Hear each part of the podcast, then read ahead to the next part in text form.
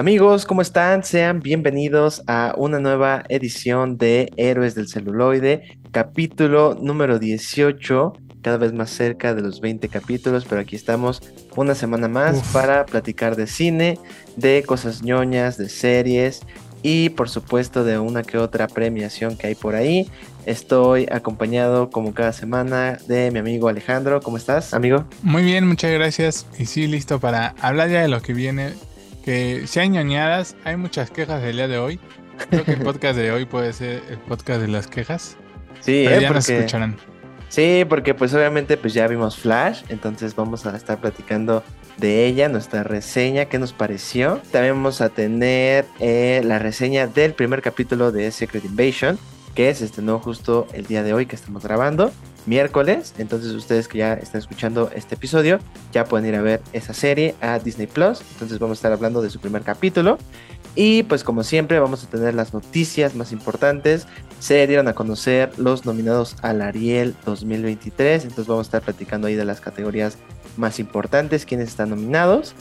También vamos a tener los estrenos de esta semana, las películas y series que llegan a cines y streaming.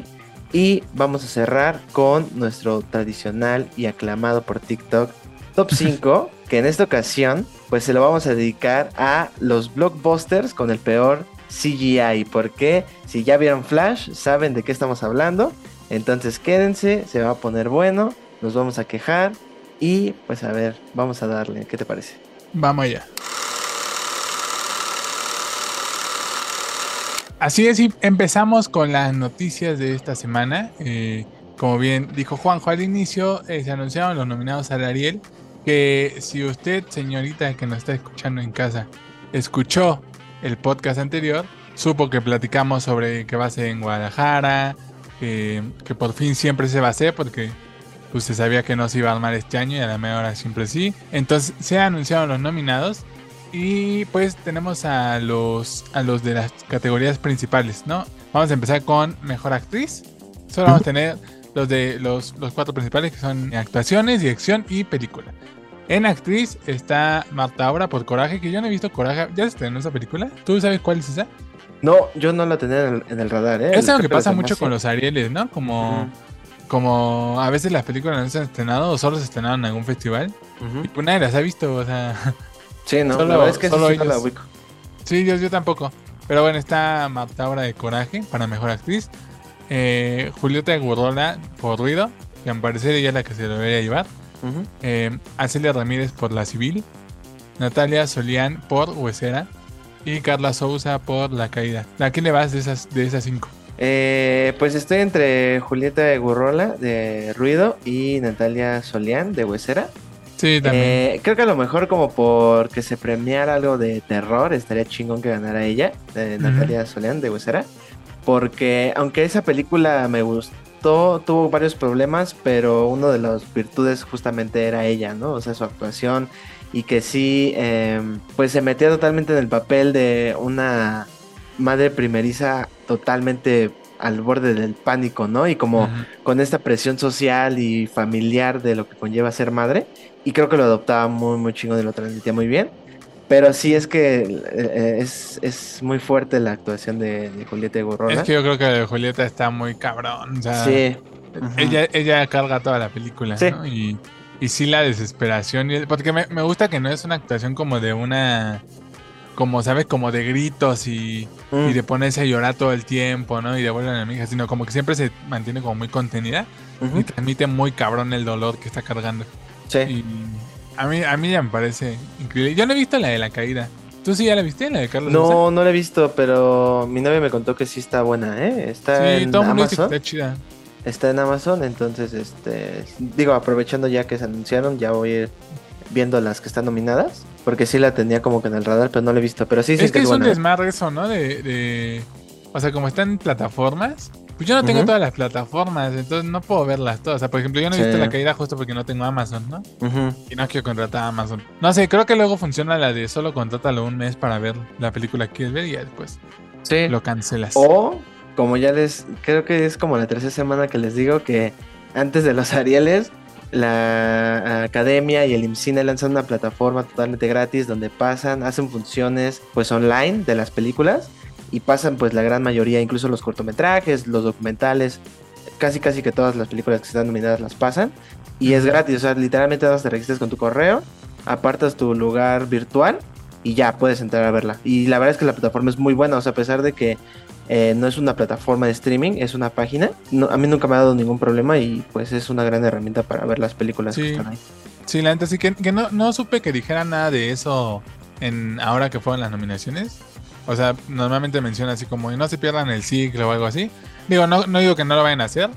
Seguramente sí, porque llevan años haciéndolo. Pero no escuché que dijeran de qué fecha, qué fecha, nada. Sí, igual y ya más cerca a la, a la, a la ceremonia ya lo anuncian, entonces ahí pues sigan a la, a la academia, a la AMAC, en Twitter sobre todo, que es donde yo veo que más postean, y ya ahí seguramente van a estar posteando toda la información. Pero pues ahí está. Yo creo que está medio cantadona, ¿no? Yo digo que sí es de Julieta 100%. Sí. Todo el mundo dice eso. En Mejor Actor está Daniel Jiménez Cacho por eh, Bardo, Falsa Crónica de unas cuantas verdades. Eh, Álvaro Guerrero por La Civil que es de lo que me parece. Él es lo que me gustó, creo, más de esa película. ¿Mm? Eh, Jiménez por Finlandia. Que yo quería ver Finlandia y nomás no la encuentro. O sea, ha estado como. ¿Ya estrenó? Sí, pero así bien chiquito y entonces siempre está como proyección en la biblioteca de proyección en tal lugar. Mm, y justo hoy, por ejemplo, estaba en una biblioteca y dije, pues voy a tratar de ver la a las seis y ya sabes, funciones bien chiquitas. Entonces, sí. Un relajo. Hernán Mendoza por La Caja, que según yo es la única nominación que tiene La Caja. Película, si no mal sé, de esta Claudia Saint Louis. Estaba viendo en Twitter como críticos acá muy prestigiosos y mamones que hablaban de cómo Claudia Saint Louis siempre es ignorada por los Arieles, siendo una de las directoras más chingonas que hay en este país. Y sí es cierto, sí, o sea, sí lo, sí lo creo, ¿eh? O sea, ella es la directora de Los Insólitos Peces Gato. Mm. El año pasado dirigió una película que se llama El Camino del Sol, que aunque no me encantó, me parecía que tenía una premisa muy chingona. Y como directora de actores es muy, muy buena, pero muy, muy buena. Y pues Hernán por su película, allí está. Y está Gerardo Tejoluna por El Norte sobre el Vacío, película que tampoco he visto porque está en Amazon. Sí. Sí, pues yo de aquí nada más he visto Bardo. Y yo creo que es el que va a ganar, güey. Sí, muy probablemente. De lo que tiene ahí Bardo, creo que sí, también es lo mejor. sí. También vi que ahí está nominada por fotografía, muy probablemente va a ganar también por fotografía, por efectos, ¿no? Yo creo que este, técnicos todos son de Bardo. sí, y pues tiene que ver el, tamaño de producción que fue Bardo, ¿no? Al lado de todas las demás. Sí, totalmente, sí, pero digo, voy a ver las demás, pero sí, también creo que bien merecido para Jiménez Cacho, si es que sí se lo lleva. Mm. Y creo que sí, o sea, tiene el nombre. Ya lo ha ganado antes, seguramente, ¿no? Sí, y sí, y sí le hace muy chido. O sea, en Bardo no no es como que no, o sea, como que sea solo por la película, sino que sí él, como esta onda onírica de repente de alucine, la lleva muy bien la película, creo. Eso me parece mucho de Sí, aparte esa secuencia, me acuerdo mucho de la secuencia del baño, donde se hace chiquito, digo, obviamente también hay potencial por los efectos, pero su actuación también es muy manches, está muy chida. Sí, totalmente. Entonces, pues, Hasta me dio ganas de verlo otra vez. Sí, yo igual y me la viento otra vez, ¿eh? Porque en su momento me acuerdo que no me gustó, pero no, la recuerdo así como que la haya sufrido, ¿eh? O sea, igual y sí pues valga la pena darle otra atención le pusiste y andas diciendo que está cool. Nah, güey, pues es que también yo puro Marvel. Ah, nada, la verdad es que, me, pareció muy... En, así me pusieron el TikTok de IMDB. Ah, sí, cierto, sí. Me pusieron, ¿cómo se nota que nada más son de Marvel? Sí, sí, iba a comentar como era el top de IMDB, no era Y era nuestro top, además. Sí, pero bueno, no, la verdad es que a mí me pareció un poco pretenciosa la película. Es buena, pero pretenciosa, entonces, pues ya, ahí está. Ya la platicaremos a lo mejor más adelante, que sean ya la ceremonia. A mí sí me gustó mucho, hasta estuvo en mi top del año. Entonces, ya veremos qué onda. Sí, es verdad. Eh, están los nominados a la mejor dirección, que es eh, Natalia Beristain por Ruido, que ella es la hija de la actriz de Ruido, que es eh, Julieta Guerrola. Michelle Garza Cervera por Huesera, Alejandro González Iñárritu por Bardo, Alejandra Márquez Abella por El Norte sobre el Vacío y Lucía Puenzo por La Caída. Oye, qué eh, cabrón que prácticamente son puras mujeres, ¿eh? Y eso habla de que, no nada más por las dominaciones, sino en general creo que mucho del buen cine mexicano es dirigido por mujeres. ¿No? O sea, sí hay grandes directoras aquí, entonces, pues qué chingón, la verdad. Y creo que el premio está entre alguna de ellas, ¿eh? o sea, creo que está entre Natalia Bristain o... Es que también Michelle Garza, es que dirigir terror no es cosa fácil, o sea... Yo, siento que debe ser de ella, de, Michelle, porque justo lo que hizo con el género, o sea, como que no es como que las otras se desvaloren, ¿no? Pero justo lo que decíamos, como que cine de género casi no se hace en el país, y menos cine tan bueno de género. Exacto. O sea, y, creo que tiene el mérito como de haberlo, haber reducido su nombre. Digo, se me ocurre otro que es Isaac Svan, ¿no? O sea, como en cine de género, pero Michelle se hizo como algo más, pues sí, más profundillo ahí y la neta le quedó muy bien, o sea, se lo daría pues completo y a las metáforas que maneja, el, el, tema que maneja y cómo lo lleva, creo que, creo que tiene mucho que ver. Digo, todo, la verdad es que pienso en Natalia, por ejemplo, y también me parece muy chido, ¿no? O sea, esa mezcla de, de ficción documental eh, es algo que a mí sí me gustó, ¿sabes? O sea, como que no, no, no me pareció terrible. Pero hay cosas de la película que a mí no me encantaron. Entonces, no sé, creo que Huesera debería ser la que se lleve ese premio. Sí, sobre todo por eso, por darle el reconocimiento a, a, las películas de género, que es muy raro que se hagan aquí. Entonces sí estaría muy bien que ganara ella, lo hizo muy, muy padre. Y la película en sí tiene todo el mérito de ser muy sólida por la dirección, ¿no? Y fíjate que yo, yo, yo creo que, o sea, los Arieles no son los Oscar, ¿no? Pero, pero sí creo que se esfuerzan un poco en sí premiar lo que realmente creen mejor. O sea, no creo que tuviesen que cumplir una cuota nada más como de, de popularidad, como dárselo a Iñárritu por, pues por la figura gigantesca que es. Yo lo dudo, o sea, como porque leí varios comentarios así como de, pues se dice, la Navarro es un robo porque nada más es como posicionarse y no sé qué. Y sí lo sería, pero yo nunca, yo nunca he pensado en los Arieles como que sí premien injustamente, ¿sabes? Como que. no. Como un. Un. No sé, güey, un este, un Green Book. O sea, no, no, no, no vi con Green Book. Green Book mexicano. ¿no? Ajá. Entonces, pues ahí está. Michelle Garza Cervera, yo creo que va a ser la ganadora mejor dirección. Sí. Y los nominados a mejor película son Barrodo, Falsa Crónica de unas cuantas verdades, El Norte sobre el Vacío, Huesera, La Caída y me sorprendió La Civil. ¿A ti te gustó la civil? Yo no la he podido ver, ¿eh? Pero escuché como cosas mixtas. Fíjate que a mí la anta, a mí la anta sí me gustó.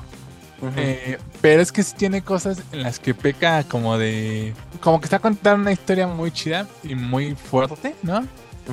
Y de repente como que el director tiene como... como como ganas de meterle clichés como de películas americanas de acción, ¿sabes? Mm, como, o sea, como el hecho de que se corta el cabello frente a un espejo así toda decidida, ¿no? Así para como para que entendamos que ya que ya está determinada.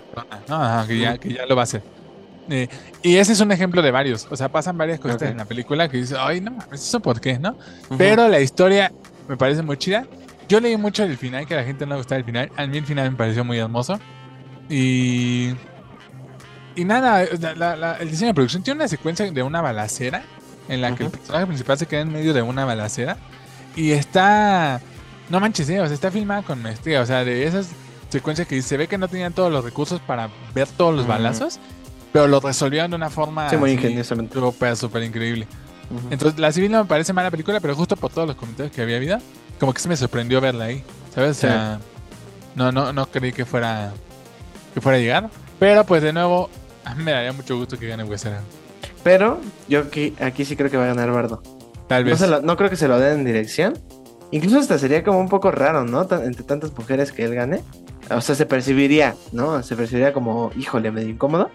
De hecho, sí, hasta lo, siento como en la conversación en Twitter, como toda la conversación fue en torno a, y qué chido, o sea, no lo estoy diciendo como queja, ¿no? O sea, toda la conversación fue en torno a que se está haciendo historia, ¿no? En que son, la mayoría son mujeres, ¿no? Y sí, la neta, qué chido, o sea, el cine que, sobre todo porque sí es un, el cine no solo mexicano, el cine en general sí es un sí es un medio que ha estado este siempre dominado por los hombres. Dominado por, por la masculinidad, ¿no? Siempre, siempre, siempre, siempre han sido hombres en su mayoría y que ahorita se esté dando como esta voz a casi son puras mujeres. Sí. Está muy chido. Pero sí te das cuenta como que la conversación nadie fue como de, ay, está Iñárritu, ¿no? O sea, como que a todo el mundo le valió más. Entonces justo ahí, sí es cierto, o sea, si gana Barro, siento que va a ser un poquito incómodo verlo ganar ahí. Y, siento que entre, la, entre el mismo gremio quieren que gane cualquiera que no sea Barro. Pero mejor película. Ajá, y, dirección mm. también. O sea, siento que todos quieren que ganen otras películas que no sea Barro. O sea, todos quieren que gane alguna mujer. Sí, claro. Es que yo lo que decía era que yo creo que no gana mejor dirección, pero mejor película igual y sí. O sea, porque pienso en, todas las películas que están. Y sí, o sea, aunque me gustó más Huesera, sí veo un poquito más eh, merecedor a Bardo por la cuestión del discurso, por la dirección, por la fotografía, como que es la experiencia completa, ¿sabes? Tiene cosas, eh, eso que decías, ¿no? Como muy... Como oníricas. Pues a lo casi casi ocho y medio, ¿no? Este, Entonces, como que tiene esa, esa, ese feeling artsy, ¿no? Como, pues sí, rayando lo pretencioso, pero tampoco me parece que, o sea, no porque sea pretencioso no voy a reconocer que está muy chingón y que está filmado muy increíble y que pues sí tiene algo que decir, ¿no? O sea, sí tiene un, comentario incluso hacia el arte, hacia muchas cosas, ¿no? Hacia incluso el medio, demás, ¿no? Entonces, incluso hacia el país, ¿no? Entonces, yo creo que igual hiciera sí, Bardo. Y, y, no me molesta, o sea, a mí me, me, daría gusto que gane Huesera, ¿no? Pero si gana Bardo 2, sí sería como, pues sí, güey, o sea, tiene que, ser sí es muy superior en muchas cosas, ¿no? Sí. Así se nota quién está detrás de esa película y que lleva años de experiencia, ¿no? Contra una directora que es ópera prima, güey, pues era, o sea. Sí. Está cabrón, ¿no? Pero bueno, a ver qué pasa. ¿Cuándo es la ceremonia? El 9 de septiembre, dicho, ¿no? El 9 de septiembre, 9 de septiembre de este año será la ceremonia. A ver qué tal le sale ahora en, en Guadalajara con su tortita ahogada. pues sí, ¿tú crees que vaya a estar este del toro ahí? Yo creo que sí, ¿no? Igual sí. Yo creo que sí, pues tanto nubes, dice, dice que... No va a ir. No va a ir, ¿no? Debo confesar algo. Ahorita que... No sé, de repente me estamos en cosas sin sentido. Ajá, me empieza a molestar un poco que Del Toro se esté convirtiendo en la figura de, de autoridad máxima del mundo. No, ah, no de ayúdeme, sino, por ejemplo, he visto muchos tweets así como Del Toro avala tal serie, ¿no? Del Toro avala tal mm. película. Y es como, o sea, no dudo de su chingonería, ¿no? O sea, una de sus películas es de películas favoritas de la vida, ¿no? Pero me empieza a molestar un poco como que lo tengan como de Dios, ¿sabes? Así como. O sea, porque sí es muy chingón, pero no sé, no sé, igual y... Sí, como que es pro mame, ¿no? Pero, sí lo siento como, ajá, como mame, exacto, como que no están tanto del lado de lo que esté diciendo, sino simplemente, si del todo lo dice, me vale más que haya dicho, yo lo apoyo. y como que eso me estresa un poco, como, ah, pero bueno, yo creo que sí va a estar ahí porque él fue muy partícipe. Y probablemente, obvio, va a estar eh, Iñárritu, a menos que ande grabando otra cosa y se las de no voy. Porque yo me acuerdo cuando Roma, creo que fue Cuarón el que no fue. Ajá, sí, no, no fue. Cuarón no fue, entonces no sé si Iñárritu vaya se Pareció. Pero pues en una de esas, los tres amigos ahí se encuentran en el Ariel. Ah, estaría chido. Porque son en, en la ciudad de, de Memito del Toro. Sí, pues a ver, a ver qué tal. Ya estaremos platicando a lo mejor de las películas conforme se acerque más la fecha. Y pues bueno, pues nada más rápido. Eh, las, las que están nominadas a mejor película, por si las quieren ver. Bardo está en Netflix. Eh, el Norte sobre el Vacío está en Amazon Prime. Eh, Huesera me parece que no está en ninguna. Está en Amazon. ¿Está, en Amazon, también? Ah, Está también en Amazon. La Caída también está en Amazon. Y La Civil está en Star Plus, si no me equivoco, ¿verdad? Ajá. Ok. Entonces ahí están todas las plataformas en las que las pueden ver. Son películas que estuvieron en la conversación mucho el año pasado, muy positivas. Creo que la única fue eso, la civil, como un poco controversial, pero ya dijiste que tiene ahí cosas muy, muy padres. Sí, sí, cosas chidas. Pues estas películas son el estandarte, tal, por lo menos del año pasado, de que hay buen cine mexicano, que es el discurso que les venimos planteando todo, todo desde que empezamos este podcast. Entonces, si tienen oportunidad de verla si tienen oportunidad de verlas, vayan, véanlas. Y, y, si después las ven y no les gustan, bueno, pues ya con provecho pueden decir, no, no me gusta. neta, eso no va a pasar. El cero no pasa porque de verdad ese, ese, eso que les decimos de... Es más, vamos a hacer después un top de las... De, top 5 mejores películas mexicanas contemporáneas, algo así. porque...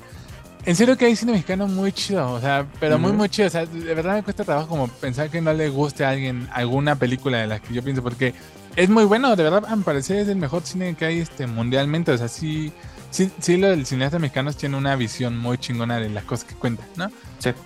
Solo es el tema de la distribución, como toda la vida, ¿no? O sea, de la exhibición, o sea, por eso la gente cree eso. Y por eso a veces no es, pues no es su culpa creer que el cine mexicano es culero, ¿no? Porque no le está llegando más oferta. Pero si usted está escuchando este podcast, sépalo, hay cine mexicano, hay de sobra, se hacen películas. Netas se hacen muchas películas. Cientos. Pero no se ven, pero no se ven. Y ese es el tema, ¿no? O sea, hay un, hay un tema ahí de, distribución. Y pues ahorita, por ejemplo, el Ariel saca esa plataforma para que se vean, de verdad aprovechenlo. O sea, créanme, no van a ver. Siento que también luego, luego hay como un, como un estigma que el cine mexicano, que no son comedias, es como muy pretencioso, muy aburrido, muy lento. Y cero, o sea, por ejemplo, La Civil es bien entretenida. te, digo que es medio una película de acción, ¿no? Entonces, eso, Huesera igual es bien entretenida, o sea, también es, y es como muy, no sé, siento que Huesera es como mucho de, de, sentirla, ¿sabes? Como que sí te metes mucho en el mood. A diferencia a lo mejor de Barro, o sea, que Barro sí creo que es una película pesada. Sí, más pesada. Para algunos. Pero bueno. Sí. Dense, chance de ver Y ahorita, ahorita que estoy viendo, ¿no está entonces Ruido mejor película? No. No manches. Estuvo raro eso también porque solo fueron cinco nominadas, ¿no? No sé si solo podían ser cinco o dijeron, chinga su madre. Esa no va a entrar porque no está tan buena. Pero, o sea, yo al menos creo que, digo, no he visto la civil, pero es, sé lo que se habló de la civil, ¿no? Y, y no escuché la misma conversación hacia ruido, al contrario, ¿no? Pero es que yo, fíjate que Ruido a mí no me parece una gran película. O sea, te digo, Julieta me parece que la hace bien chido y que tiene temas ahí en la dirección interesantes. Pero Ruido no se me hace una película que esté este. tan buena. Que esté buena, ni siquiera, o sea, ¿sabes qué? Siento que, te llega mucho el mensaje y que eso entonces te mueve demasiado. O sea, el tema que está contando es tan, tan duro que es imposible que salgas diciendo, esta culera, ¿no? Porque sí es muy claro. Pero siento que se aprovecha mucho del, del tema y que sí se nota a veces eh, la onda lo estoy viendo desde muy arriba, güey. O sea. Mm. Ya luego podemos. Porque me acuerdo que cuando empezamos el podcast eh, habías tenido ruido y hablamos un poco de ella. Mm, pero siento que ruido tiene mucho eso, como el, el, la estoy viendo desde muy arriba y, no se siente tan. Se sentía ya un poco puesto todo, ¿sabes? No se sentía tan honesto.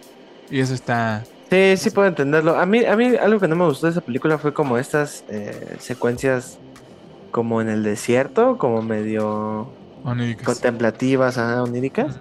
Eh, las, esa sí la sentía como un poquito fuera de esta narrativa que manejaba. Pero en general a mí me parece que sí es una buena película. toca un tema eh, bastante importante. Y la trama en sí misma, digo, no es que no se haya visto, pero me gustó cómo se manejó aquí también, ¿no? Como la mamá que va a buscar y cómo se cómo con sus personajes va tocando distintos temas, ¿no? O sea, por ejemplo, se hace amiga de una reportera y al final la reportera termina, se la termina llevando el narco, ¿no? Y entonces, como que tiene ahí varios hilitos en una trama sólida que, te, que, te, que te cuentan varios aspectos del país, ¿no? Entonces... Sí, pero siento que no, que no estaba sólida.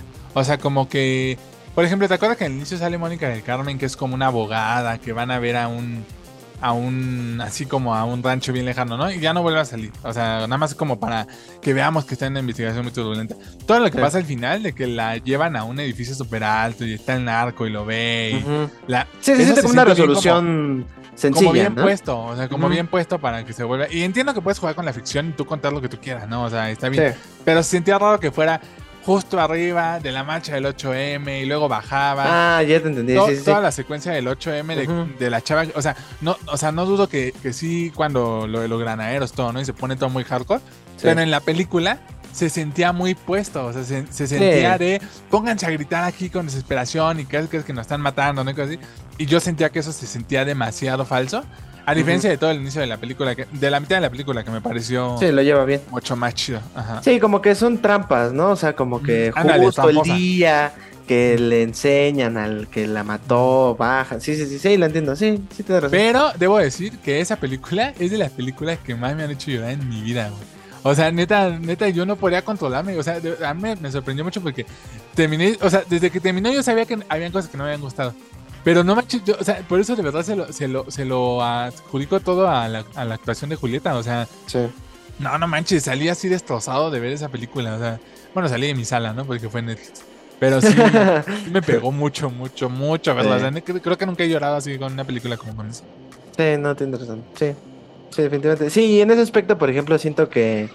Eh, ¿Cómo se llama esta que.? Eh, de hace como dos años, que igual nos gustó mucho. Ah, sin señas eh, particulares. Sin señas particulares. Ese es otro siento pedo. Que siento que ese es muchísimo más eh, sólida y mucho pues sí más sutil, ¿no? En ese tipo de cosas. igual se toma libertades de película, así, o sea, de, de, ficción, y, lo hace increíble. Esa película, porque a veces es perfecta, o sea, y lo que cuenta es así fascinante, ¿no? Y justo, justo ahorita en el clavo. Ahí está la que sí contó ese tema muy chingona, me parece. Sí, es una trama muy parecida. Si no la han visto, igual está en, Prime. Esa sí, de verdad, es una de las mejores películas mexicanas de. al menos de este siglo. No, manches, sin duda. Em, y va un poco de lo mismo. Es una mamá que eh, va en busca de su hijo que desapareció cuando este se iba a Estados Unidos. Y no mames, es una película bien desgarradora y. No, no, no. Es terrorífica, es. Sí, no, no, es muy, muy buena, muy, muy buena. Pues cuando la vi en la cineteca, sí fue así. Verla en el cine sí fue otro pedo, ¿sabes? Como que ahí veías que justo la sala de cine no era también solo por ir a ver un espectáculo visual de efectos especiales, sino la atmósfera que se creaba en una sala oscura con una historia como la que estaban contando cuando la, lo del fuego y todo eso. No, no, no manches, la, piel chinita del, del, terror que sentías, o sea, es una gran película, neta, véanla, véanla, véanla, véanla. Pues ahí está, esos son los nominados al Ariel. Y la siguiente noticia de esta semana. Quiero de 180 grados. De 360, diría yo, ¿eh? Porque salió el tráiler de Craven el Cazador y si usted se pregunta por qué lo vamos a platicar, es porque la verdad a mí se me parecía, pues no, no, no digno, pero sí pues para platicarlo, porque sí me parece eh, otro desatino en el género de superhéroes que de verdad creo que Flash sí, sí, es el meme de usted no aprende verdad sí güey eh, o sea mira fíjate me pasa que, que, Flash me gustó pero sí como que cada vez alimenta más este sentimiento ya como de pues no fatiga pero pues sí un poco ese cansancio de ya, güey, o sea, prefiero ya otro, otro tipo de historias, si esto es como el estándar que ya en el que estamos, y se vio en el tráiler de Craven, o sea, yo sí lo vi y dije, ay, no puede ser. Pues sabes que yo, yo siento que sí ya viene un cambio ahí importante, porque justo cómo van a reaccionar las productoras, ¿no? O sea, cómo, cómo se va a empezar a hacer un cambio cuando no se empiece bien, ¿no? Cuando se empiece mal. Y, por ejemplo, las reacciones del tráiler de Craven fueron malas. O sea, todo el mundo dijo que se ve horrible, ¿no? Sí, de risa. A Flash le está yendo de la chingada en taquilla, ¿no? O sea, llaman varios como, como grandes apuestas que hacen. O sea, por ejemplo, Transformers tampoco le ha ido muy bien. Rápido y Furioso no le fue tan bien. Entonces, como algo que decir eso, ¿no? De la audiencia, o sea, como ya están cansados. Y algo que decir, por ejemplo, que a Spider-Man le está yendo chido, ¿no? O sea, habla muy. O sea, neta, nada más tienes que ver las películas y entiendes el, problema, ¿no? O sea, de lo genérico de lo genérico a ya muestran las cosas nuevas, ¿no? Algo que tenga un poquito de amor en hacerle, ¿no? Porque o sea, ya, ya hasta lo siento descarado, ¿no? ¿Crees? O sea, como de. Ya neta, nada más siente así como, vamos a sacar dinero. A ver ahora qué, qué personaje se le ocurre a estos. Eh, ¿Qué otro personaje van a ver estos pendejos que ven todo lo que hacemos? Sí. Y, y se ven los trailers, o sea, se ve la plantilla así del trailer, así de. Eh, vamos a contar el origen, escenas de acción y al final eh, una escena tiseando el villano, ¿no? Súper ridículo, o sea, de verdad, me parece bien lamentable. Para empezar, o sea, eh, este personaje en los cómics no tiene poderes per se, o sea, es un cazador. y aquí, sí, güey, o sea, y aquí es literalmente lo, lo picó un león, ¿no? Así como está, lo picó una araña, aquí lo picó un león, ¿no? Y se convirtió. No, no, no le pusieron en el león humano, güey, no sé, ¿no? Porque de veras, pero o sea, es que es ridículo. ¿Cómo, cómo? O sea, lo que dices les da miedo hacer una historia de un cazador. Güey, me, me, parece más interesante la historia de un cazador, ¿no? Que. Güey, tú una vez me contaste lo que es lo que, lo que quiere Craven, ¿no? Y por qué es enemigo de Spider-Man. Sí. Porque quiere cazar, ¿cómo me dijiste? Al... depredador más grande que hay en la naturaleza. O, sea, eso está, ese concepto está bien chingón, ¿no? Y que, y que de, verdad se le ocurra suena así como, no, no, no, güey, es que los animales, se nos va a venir los de peta encima, ¿no? Mejor este, mejor que le caiga sangre de león y entonces se vuelve, se vuelve todo loquito. Ay, no mames, no. Y sabes qué, justo, justo creo que diste el clavo porque creo que no va a ser, o sea, porque en sí él es cazador de animales, o sea, y, se ve en el tráiler, ¿no? Que su papá y la chingada, que es Russell Crowe, que también me sorprende mucho que hace ese güey ahí, ¿no? Pero bueno. Además para la eh, universidad de sus hijos. sí. Y pues nada, pues es que se ve el mismo, o sea, es que veo ese tráiler y veo el tráiler de Morbius, de Venom, ¿sabes? O sea, lo que dices es el descaro de, a ver, bueno, vamos a aplicarle el filtro de Sony, ¿no? A este personaje. No tenemos a Spider-Man, pero tenemos a estos personajes, hay que hacer dinero de esto como sea, güey. Sí, te digo, igual, estos pendejos lo van a ver. O sea, igual es superhéroe, le gustan sus muñequitos, no importa. Y es que ese es el problema, güey. Y eso es un poquito de lo que vamos a hablar ahorita con Flash, ¿no? Con el CGI. Pero es que ya no les importa la calidad. Al final de cuentas, lo que les importa es, a ver, el siguiente producto, fílmalo, eh, pues prodúcelo, estrénalo y a chingar a su madre. La siguiente. Yo de verdad, yo sí creo que hacían de, ver, hacían de, ver, allá eso, o sea, como, ni siquiera van a ver ya como películas, ¿sabes? como el producto que viene, el, o sea, lo que, porque suena mamón, pero es que justo pues no funcionan, porque no hay cine en ellos, ¿sabes? O sea, no hay, no hay una película, ¿sabes? Hay un producto, es un comercial, o sea, y eso está horrible. Es, es como, es que ahora que les vendemos para ganar dinero, ¿no? Y pues tampoco son.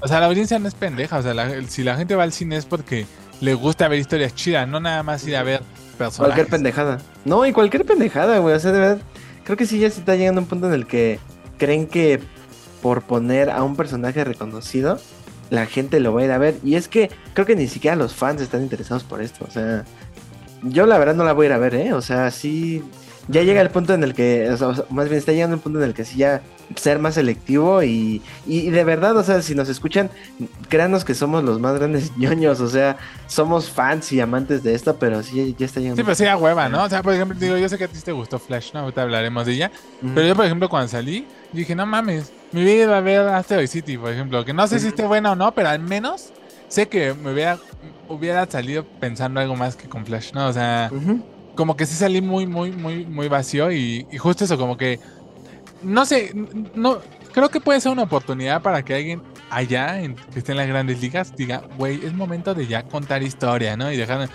pero no veo que pase, o sea, no veo, ni siquiera veo una opción así, pero bueno, ya me lo viene, o sea, excepción de Spider-Man, que es otro tema, ¿no? Que es animación y esa película ya está como en, otro, en otra liga y está bien ella sola. No veo a alguien que está haciendo superhéroe live action que diga, igual esto va a estar chingón no. No hay ni un proyecto. La, la, Batman 2 de Matt Reeves, ¿no? Y eso. Maybe, ¿no? Eh, pero ya, o sea, como que no sé, no. No hay otra cosa ni de Marvel ni de DC. O sea, en series está este The Voice, que pues The Voice ahí la lleva. Eh, no matan mal. Está Invincible, también ahí de Amazon, que también está chingona, ¿no? Pero justo como que son esas esas cositas chiquitas a las que los estudios dicen, pues haz tus cosas si quieres y ya vemos si pegaron, ¿no? Y acá como que los grandes estudios les da miedo todo eso, o sea, lo de Craven de verdad es ridículo. Eh, eh, cuando vi esa escena del de la sangre, dije, no, me hiciste un pendejo.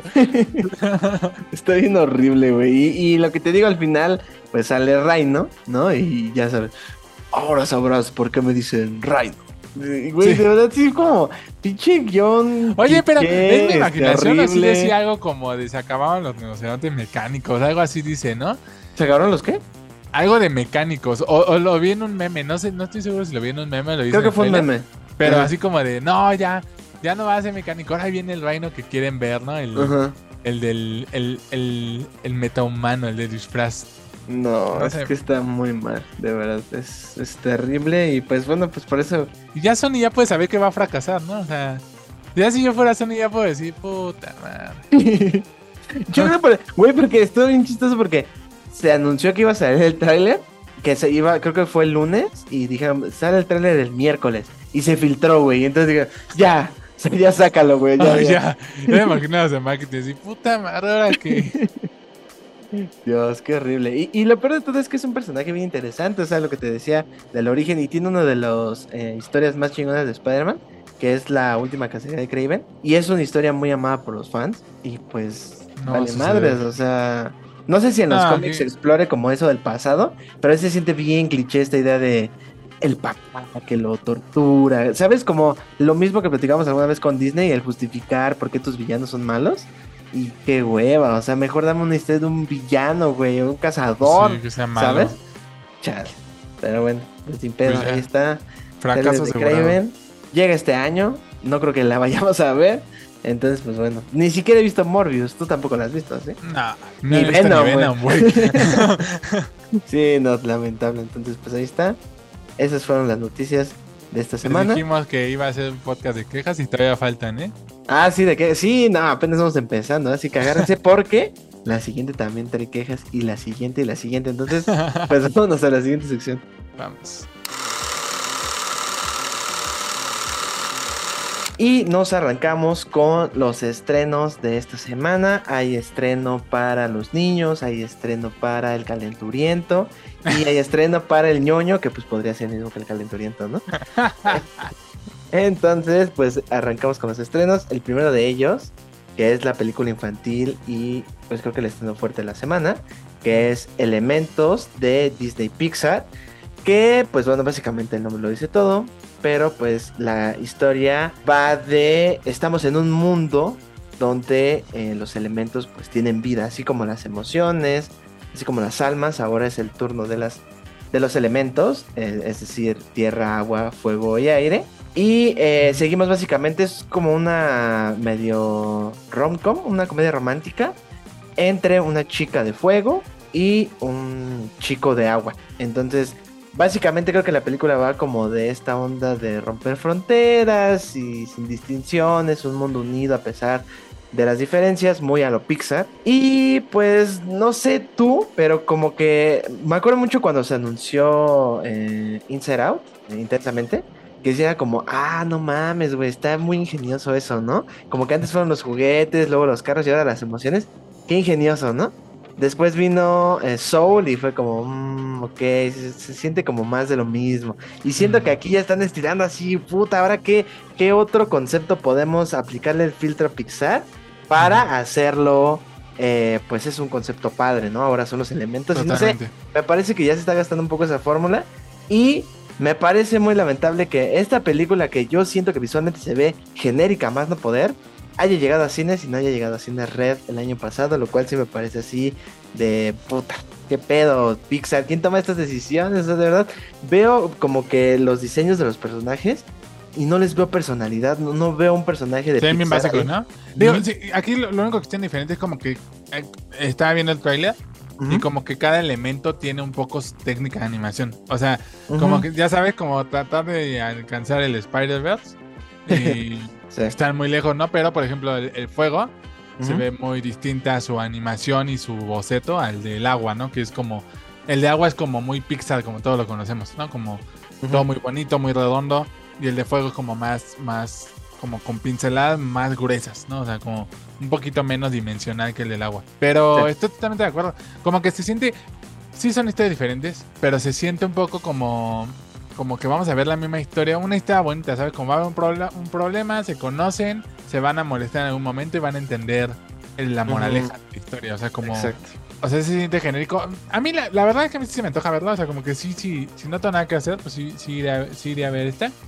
Eh, pero pues no es algo tampoco como que me tenga emocionado, ¿sabes? O sea, como que la voy a ver si se da la oportunidad, porque sí, pues sí me llama la atención, pero no, no sé si ya se siente aburrido, se siente reciclado. Creo que Pixar ha sido el estudio que se ha Sí, en algún momento fue el estudio que... Eh, innovó.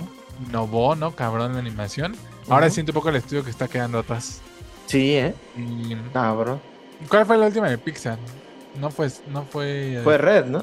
¿No fue la de los niños? La de... La de... ¿Cómo se llamaba? ¿La italiana? Ajá, ajá, No, güey, esa tiene ya más. Esa fue, creo, al mismo tiempo que Soul, o fue en el 2021, una cosa así. Porque fue Lightyear y ah, Red el año pasado. Es cierto. Y hace dos creo que fue Soul y... ¿Cómo se llamaba ese? Este, ¿Elio o no? Eh... No sé, no me acuerdo, pero la de los italianos. el Pami Bayonin de Pixar. Exacto. Sí. Sí, sí como que sienten iguales. ¿Sabes? Esta la siento un poco como como cuando salió la de los hermanos, la de Totalmente. Onward. Te siento un poco Onward, ¿no? Sí. Onward no fue, o sea, Onward no me parece una mala película, pero Estamos hablando de que Pixar, o sea, Pixar hizo Toy Story, hizo Monster Inc., hizo Bichos, hizo... Los Increíbles. Hizo Los Increíbles, ¿no? O sea, como películas que están en el ADN de todos en la animación, ¿no? Y Onward no está mal, pero pues ya no es para nada el desmadre que hicieron alguna vez. O sea, sus historias ya son medio olvidables. A mí ya se me olvidó un poco Onward. O sea, me acuerdo del final porque el final es muy bonito, ¿no? Pero de ahí en fuera, eh. Sí, creo que la única memorable es Red, ¿no? Y eso, no, no llegó al cine si no tuvo creo que no tuvo el impacto que pudo haber tenido eh, a nivel conversación, incluso a nivel cultura pop, ¿no? O sea, porque son películas justo Pixar que están en la cultura pop, ¿no? Y que son memorables y que nos marcaron a muchos. Y entonces como que siento que estas historias son como más del montón, como otra de los Minions, otra de Pixar, ¿sabes? Como que ya se siente así el reciclado. Entonces, Ojalá que llegue el, momento en el que Pixar a lo mejor quiera entrarle a la animación 2D, no sé, algo que, que haga que el estudio salga como de zona de confort y pues entreguen algo pues diferente, ¿no? No sé, estaría padre. Sí, o que, o que la estrella sientan real nuevas, ¿no? O sea, creo, que justo la última que sintió como fresca fue Inside Out, o sea, fresca en, en, lo que, cómo se veía, cómo qué, iba, qué querían contar y todo eso, ¿no? Pero ahora se siente como, pues ahora qué otra, qué otra cosa puede tener sentimientos, ah, pues los elementos, ¿no? Ahora qué otra cosa puede tener sentimientos, no sé, güey. los planetas al rato va a ser, no sé, güey, una cosa así, ¿no? Sí. Sí, estoy de acuerdo. ¿Cuál, a ver, ¿cuál es tu película favorita de Pixar? Uy, es que está difícil, pero no, pues es que Toy Story 3 sí está así. Esa película sí está muy, muy, muy cabrón. O sea, es perfecta. Yo de verdad, por eso me enoja Toy Story 4.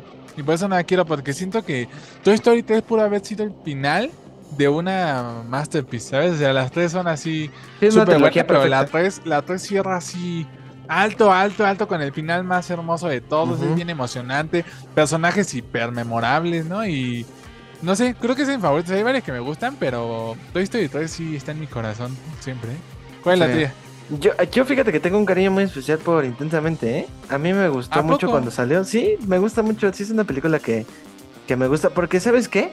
Siento que eso a lo que al final llega, como esta idea de, de, que también tienes que sentir la tristeza, se me hace muy madura, ¿sabes? O sea, siento que, o sea, Toy Story también es madura, ¿no? Pero como que esta idea de, de llegarle a los niños con ese mensaje de que no hay emociones malas, son emociones y las tienes que vivir, se me hace un mensaje muy, muy potente, muy poderoso y que los niños puedan crecer sabiendo eso, que está bien sentirse tristeza a veces.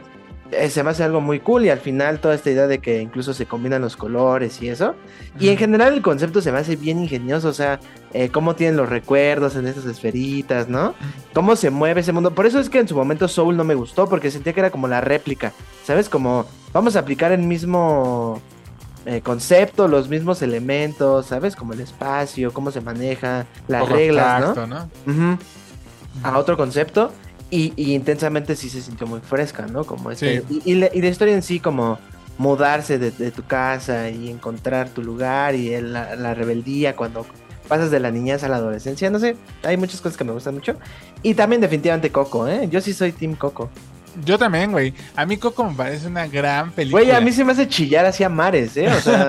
Pero sí se da porque sí es así o porque nos llega a nosotros como mexas. Es que sí. Eh, eh sí nos llega, Las dos, las dos. Pero, pero es que creo que lo del villano en Coco siempre me ha parecido es una cosa así bien chida, o sea, de, de, de, que el que cree que su abuelo es el villano y descubre sí, que es muy chida porque su abuelo, no, no está bien cool. Sí. Y es que a pesar de que es el clásico giro de que el villano siempre estuvo ahí, ¿no? Es el que no lo aparentaba, eh, funciona muy bien. ¿No? Porque como que toda la película es el viaje por la, gran figura, ¿no? Que pues a nosotros no, cuando se anunció la película y los trailers decíamos, no mames, es Pedro Infante, ¿no? Y entonces como desmitificar esa idea del charro y de, ¿sabes? Como y, darle un giro como a la familia, a las raíces. No sé, hay muchas cosas bien. Sí, sí, es muy buena. Y es una película muy adorable. Y, por eso cuando hablas como de Pixar hasta con cierta tristeza, ¿no? Como dices, ojalá sí regrese porque tiene cosas bien chidas, o sea... O sea, por ejemplo, otra que también estaría fácil abajito de Toy Story, pues es Los Increíbles, la primera. O sea, Los Increíbles es muy buena, es muy, muy, muy chida. Es, es, una gran película de superhéroes, ¿no? O sea, sí es. Sí está bien, bien chingona. ¿eh? Los Increíbles, es emocionante. Lo que dice justo como del, del, valor como de la familia, ¿sabes? Pero suena bien cliché el valor de la familia, pero lo lleva muy bien en esa película. O sea, sí, sí, queda muy bien que si todos nos apoyamos las cosas pueden salir mejor, ¿no? Y cosas así. Y eso está muy, muy cool, o sea, todas, o sea, piensa en todas las entities, o sea, Ratatouille, Wally, güey, este, Monster Excepto Op. Op, yo siempre he pensado que está hiper mega sobrevalorado. Solo ¿eh? porque tiene el mejor inicio de varias. O sea, es que el inicio sí es muy hermoso. O sea, tú llevas 10 minutos de película y ya estás chillando, ¿no? O sea, sí. sí está muy hermoso. Y con puras imágenes. Ajá. Pero, pero la película, la historia de la película fuera de la historia inicial está bien de hueva, está, y, como que es trascendente, ¿no? Como que realmente no es una aventura nada más, pero no hay algo ahí como ni siquiera algo, o sea, sé que trata un poco como de que él le ayuda a superar su duelo y eso, pero nunca lo he sentido tan tan profundo, sí, tan llegador. Una aventura mágica. Ya. Sí, y a mí eso de los perros que hablan nunca me ha parecido cool ni Kevin, ni hay muchas cosas que Viste que hay un este hay un corto antes de Elemental como siempre en las de Ah, claro, sí. Y es de la cita, la primera cita de Carl. Y eso me parece bonito porque se está, o sea, siento que va a estar chido porque se agarra de lo que a todos les mama de la película, que es la historia de Carl. El montaje, sí, sí, de su historia de amor y eso. De aquí es como, ok, ¿Cómo sigo adelante? O sea, voy a tener una cita con alguien después de eso. Eso, eso suena bien bonito. A mí se, creo que me emociona más ir a ver el corte que la película, güey. Yo una vez entro, veo el corte y me salgo, ¿no? Ajá. Con que no sea como el de. ¿Cuál era el que te ponían antes de Coco? Que era horrible. El de Frozen. Ay, el de Frozen. Y es que no era de Pixar, güey. Era un pinche. y que duraba como 20 minutos. 10 minutos. Sí, güey. Sí me acuerdo así el, este, el meme de vine a ver el, corto de Frozen y me pasaron una película completa bien chida. No puede ser, qué horrible. Ya, ya te me motivó eso, me motivó eso del corto, no me acordaba, pero quiero ir a ver el corto. Sí, también tiene muy buenos cortos, ¿eh? Eso es algo chido, ¿no? De, Pixar, ahorita lo piensa, por ejemplo, como en el cine de superhéroes, eh, fue la escena pues créditos y ya todo el mundo hace eso. Pocos hacen lo de Pixar de, de antes de la película, pones un corto. Y eso está bien chido, o sea, como darle valor al cortometraje. Sí, a mí yo me acuerdo mucho el que pasaban antes de Toy Story 3, que era del día y la noche que eran dos personajes. Ese es mi favorito, ¿eh? O sea, yo me acuerdo mucho, digo, ¿cuántos años tenía cuando se estrenó Toy Story 3? Como 9, 10 años. Y me impactó mucho, o sea, esa idea de que al final los dos como que enviden al otro y se conviertan en eso. Y visualmente es muy, muy padre cómo se van moviendo, interactúan y se pone el sol. Es muy, muy padre. Sí, ¿sabes cuál? E, es porque ahora que lo pienso, creo que no es tanto una técnica de Pixar, es más bien una técnica de Disney, lo de los cortos animados. Porque me acuerdo que mm. antes de Ralph el Demoledor, te ponían el corto de, de Paperman. Que es a blanco y negro. Ah, sí, también del güey que quiere ligarse a la chava con los papelitos, con los aviones de papel. Me parece hermosísimo. Y la música de ese corto está. No, no manches, es increíble. A mí, me gusta mucho, mucho ese cortometraje. Sí, sí, están muy buenos. Ahí está, ah, eso pues motivó. Voy a ir por eso al cine, a ver el corto. Sí, yo seguramente también igual y si vaya a verlo. Sí me llama la atención. Y pues, pues, ya estaremos hablando de ella. Pero ya no me dejes solo, como cuando me dijiste, vamos a ver la siguiente y soy el único tarado en la sala familiar. bueno, pero sí terminé yendo a verla. ¿Sí te conté, no? Que sí la fui a ver. No. ¿Sí, te gustó? Eh, pues la verdad no. Ah, a mi sobrina sí le gustó mucho, que era lo importante. Entonces a mí no me, no me desagradó tampoco, ¿eh? o sea, tampoco la odié. Pero no, pues no era para mí. Bajo el mar. ¿Qué decía mi sobrina? Este, así cada rato le, así con el codo y le decía, oye, ya irán a cantar la de En el mar, la vida es más. y se enojaba, y no, ya te dije que no es de, esa película. ¡Cállate! ¡Ya! sí, güey. Puta madre. la señora que dice, que no, verga, que no. Sí, puta madre. Ya me convertí en el tío que hace chistes, los chistes tontos. Que molesta a, su sobrina con chistes de señor. Pero bueno, eh, pues pasemos al siguiente estreno. A ver, cuéntanos cuál es. El siguiente estreno es Hazme el favor. Hazme el chingado favor. Hazme el favor, hazme el pinche favor. Eh, que debo confesar que la neta se ve cagada. Acabo de ver el trailer. Es la película con la que regresa creo Jennifer Lawrence, ¿no? Porque ya tiene un rato que no vemos a Jennifer Lawrence en algo. Sí. Y regresa. Es una comedia, es de los creadores de Buenos Vecinos. Eh, que esa película, fíjate que me parecen cagadas. O sea, siento que es como las comedias clásicas de Hollywood. O sea, como lo que hoy Hollywood hace como comedia, pero me parece que funciona. O sea, como que si está en la tele, sí la dejo y son una estupidez y. Y te ríes. Ajá. Y esta se ve divertida. Va sobre un. Un, un morrito que sus papás eh, le contratan a, una chava que es Jennifer Lawrence, que tiene un desmarro en su vida, ¿no? Y que en la, o sea, en el tráiler la pintan como que pues ha andado con muchos chavos, le vale más andar con uno, con otro, ¿no? o sea, como que ella misma se toma así. Entonces lo ofrecen a ella pues como que su, su hijo de estos señores es como un tetísimo. Le dicen, por favor, este, pues es un, o sea, lígatelo ya que sea tu novia, ¿no? Que seas tu novio y pues por ahí cojan, ¿no? O sea, ya que deje de estar menso. Y pues la película va sobre eso, como de Jennifer Lawrence, eh, que interpreta como un papel, o sea, ha llamado mucha atención en, la, en el tráiler, hay que decirlo, porque eh, pues el trailer está enfocado a que, ah, mira, Jennifer Lawrence sale súper sexy porque se quiere ligar a, al morrito, ¿no? Y entonces la película va sobre eso, sobre Jennifer Lawrence sacando todo lo que puede y, este güey se esfuerza inocentemente por ser un teto, ¿no? sí. No, y no lograrlo. Y en el trailer me dio mucha risa, la verdad es que sí me dio risa verlo, ¿no? Y, y real de que diga, ah, pues igual si tengo tiempo. O sea, últimamente estoy en un mood de que digo, puta, si tienes tiempo, ve a ver otra cosa, ¿no? O sea, vete, a, ver, vete a ver algo a la cineteca. Pero es que la cineteca no me queda cerca, ese es el tema, ¿no? Entonces, si quiero ir al cine cerca de mi casa, pues solo está eso y pues veo elementos o hazme el favor, ¿no? Y hazme el favor me pareció divertida. Se ve que es esa película que cuando que si la ves doblada va a tener así un buen de groserías. Ah, sí, lo mismo pensé así como que pasó ayer o así, ¿no? Ajá, ajá. De no me chingues. Cosas así. Y, pues ya, se, se, ve, se ve divertida, sí, sí la quiero ver. Sí. Y yo siento que Jennifer Lawrence es de las actrices como que unos odian y otros aman, ¿no? Sí, definitivamente. Yo o sea, hay mucha gente a la que no le cae. Sí, yo me acuerdo mucho, sobre todo en su época de los Juegos del Hambre, ¿no? Como que ahí era como o te caía muy bien o te, cagaba, sí, entonces... Pero, también me acuerdo, porque a mí, cuando me cayó mal fue cuando la vi en X-Men, no me acuerdo Ay, fue. sí, güey, no me acuerdo. Que se veía así que había ido así de hueva, así de... Ah, o sea, que de verdad... En todas, güey, en todas. En pero todas en la, no, solo en la primera, en la de... En la de First Class, ahí sí lo hace bien. Pero, pero en esa película es donde peor se ve Mystic. Como, o sea, ella como Mystique, o sea, su maquillaje se ve horrible. Pues se ve que a le pusieron cosas azules encima, pero no hay como un cambio, no, es diferente. Sí. Pero bueno, ahí está, hazme el favor, la comedia, ¿tú la vas a ver? Sí, igual y sí, ¿eh? Sí se ve. Es que, ¿sabes qué? Me recordó muchas películas como picaronas de los 2000, ¿no? Como la chica de al lado. Sí, sí, ¿Verdad que sí? Medio American Paisosa, güey. Exacto, sí, como, eh. como muy atrevida, ¿sabes? Incluso hasta un poquito incorrecta. Ajá, y me hizo pensar como, puta, igual se me antoja ver algo así ya, ¿no? Sí, sí, totalmente. Sí, Entonces, este, esas películas son, son cagadas. Y sí se ve, o sea, es que la trama es chistosa, o sea, y te digo, están incluso como un poquito medio rayándole lo incorrecto, ¿no? Porque ella la contratan porque ella quiere un auto, ¿no? Para, porque es un es chofer de Uber, ella, ¿no? Entonces le, ofrecen el auto a cambio de que, pues, básicamente se coja al hijo, ¿no? Lo cual también, pues, eh, es que está, está chistosa la escena, ¿no? O sea, papás pidiéndole a, contratando a una chava para que, ¿sabes?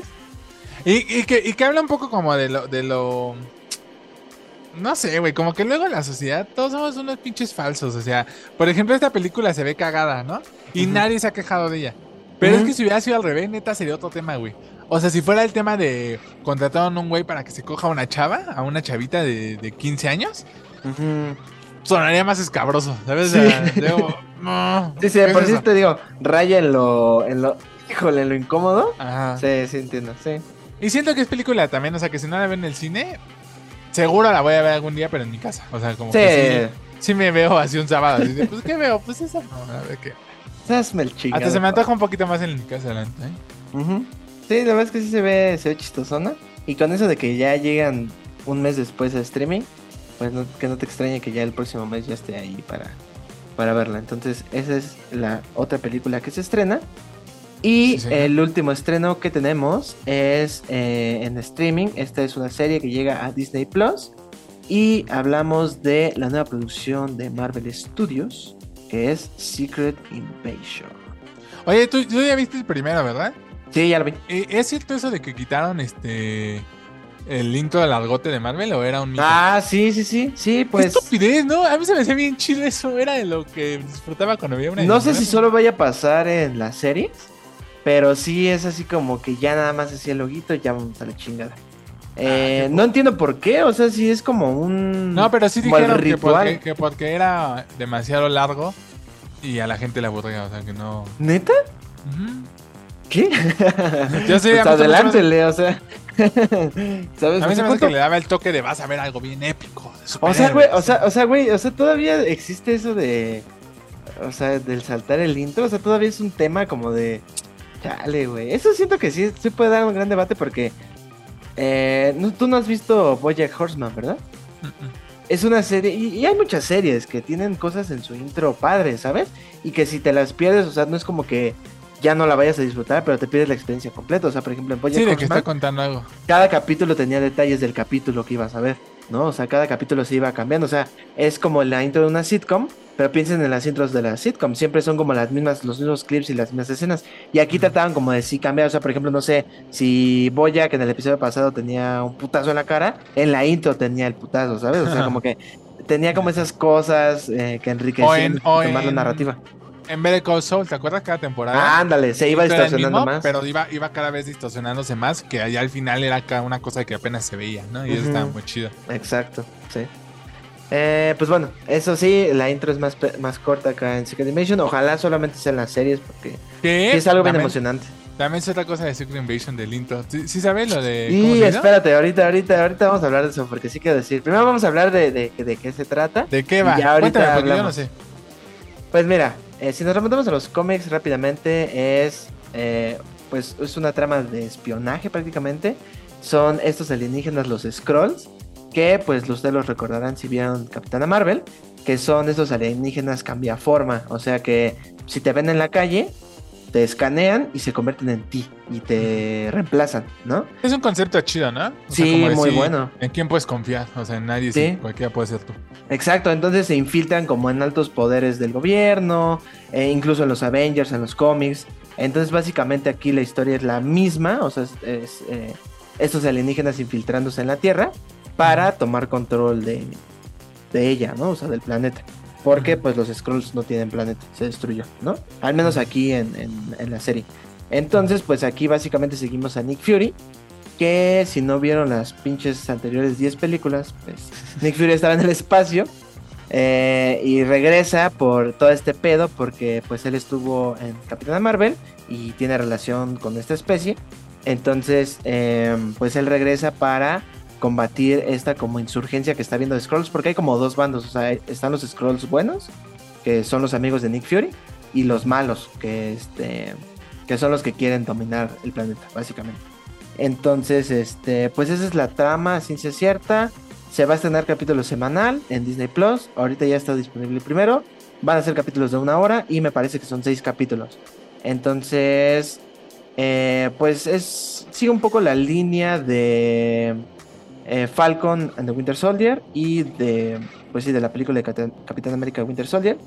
Espionaje, acción, eh, intriga. Pero medio, bueno, yo vi el trailer y sí lo genérico, güey. Sí, cabrón, o sea... Es que, es que volvemos a lo mismo ya, o sea, es, de verdad repetir cada podcast lo mismo, ¿no? Pero pues se ve bien genérica, se ve así de que, ¿sabes? Es lo que te digo, el concepto está muy chido, pero cuando está, cuando el mismo Marvel está haciendo que su historia esté chiquita, porque es una serie.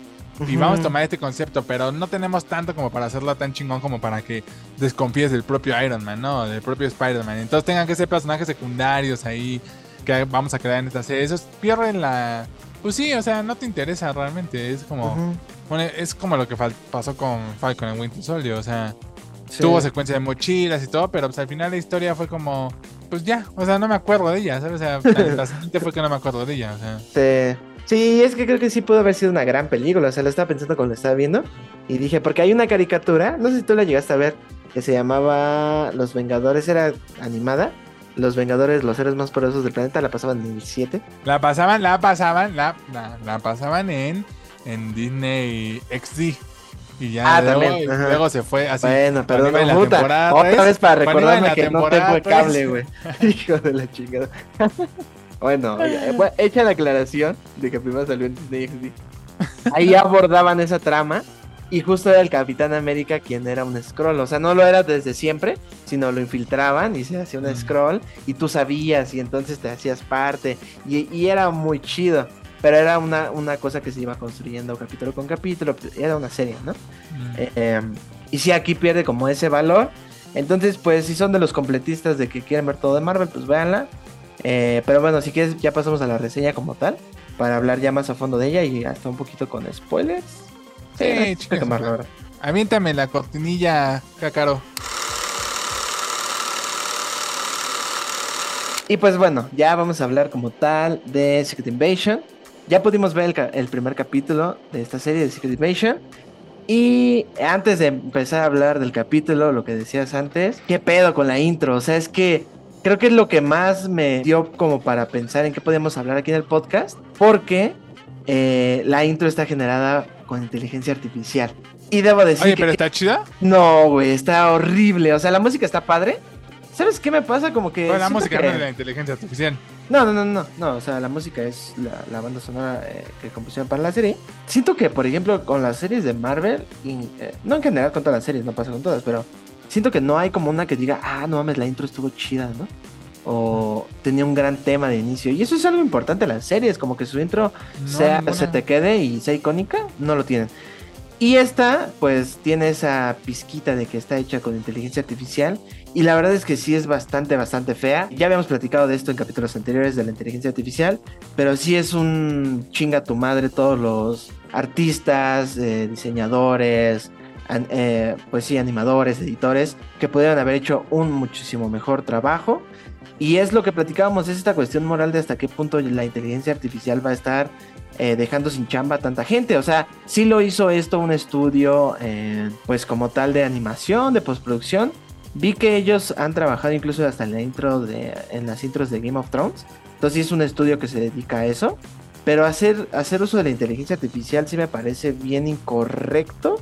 Y, y no es como, o sea, la justificación es, como estamos en una trama donde son seres que pretenden ser humanos, pues, ¿qué es la inteligencia artificial? Lo mismo, entonces vamos a hacer la intro con la inteligencia artificial porque se alinea como el concepto. Pero me parece una pendejada, o sea... Sobre todo, leí mucho en la conversación y sí es cierto de que las inteligencias artificiales se nutren de cosas que ya están creadas. Exacto.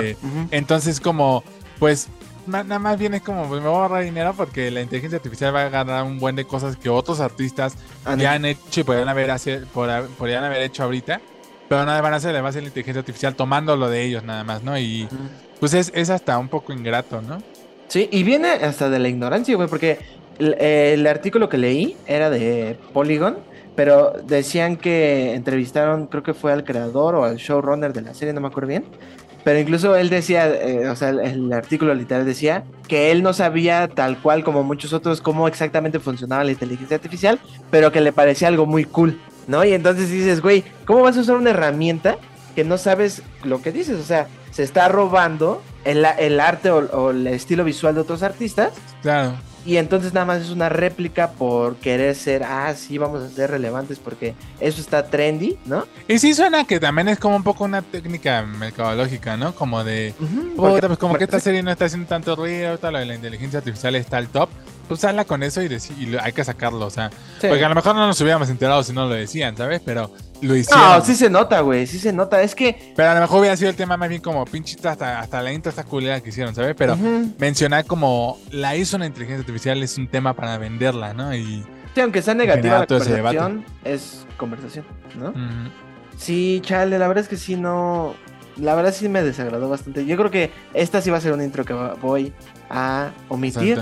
No es como la de. ¿Sabes qué intro de Marvel estaba chida, aunque no es de este Marvel? La de Daredevil. Uf, no, Estaba muy buena. Y esa todavía me acuerdo del tema. Yo también. Sí, sí, era, era, muy cool. Y visualmente el concepto estaba bien chingón. Y hablaba de la serie. No, no. Y ve, y, o sea, es que es a lo que voy. Hay tantos artistas tan capaces de hacer un trabajo increíble y, nada más llegas y, ah, sí, vamos a hacerla con inteligencia artificial. Y, o sea, pues sí, nada más es escribir qué es lo que quieres y tal cual así es como lo dicen a quien entrevistaron que está involucrado en el show. Sí es que metimos unas cuantas palabras de lo que queríamos y la inteligencia artificial lo hizo así. Wow. Y Me metí a ChatGPT ya. y bueno, ¿y la serie qué tal está? Eh, y pues bueno, eso es de la intro. La serie, sí, pues es genérica más no poder. Siento que quiere ser, sí, bastante, ¿eh? O sea, mira, ¿Spoilers? Sí, pues spoilers. Chingas, no, no se van a quemar la gran cosa, ¿eh? O sea, como que si, si han estado como al pendientes de, de qué va la serie, eh, hace una semana se reveló como los primeros cinco minutos, que ya los había visto, donde sale el personaje de Martin Freeman. ¿Sí se llama Martin Freeman? Es este. Que es el agente. Bilbo. Ajá, Bilbo Baggins. Eh, o Watson, ¿no? De, de Sherlock que él salía con otro espía que, le decía que eh, creía que los scrolls estaban infiltrados y se le veía medio sospechoso a este personaje. Y pues, ¿qué crees? Que resulta que la gente rosa es un scroll. Tómala. Entonces, o sea, está, está chido. ¿El agente Ross? El, el... Sí, el que sale en Black Panther. Mm. Eh, eh, ahí va, ahí va. no, pero el de, el de Martin Freeman. Ajá, el de Martin, es que se llama igual que el de Hulk, pero él es el general Ross. Ah, Aclaración.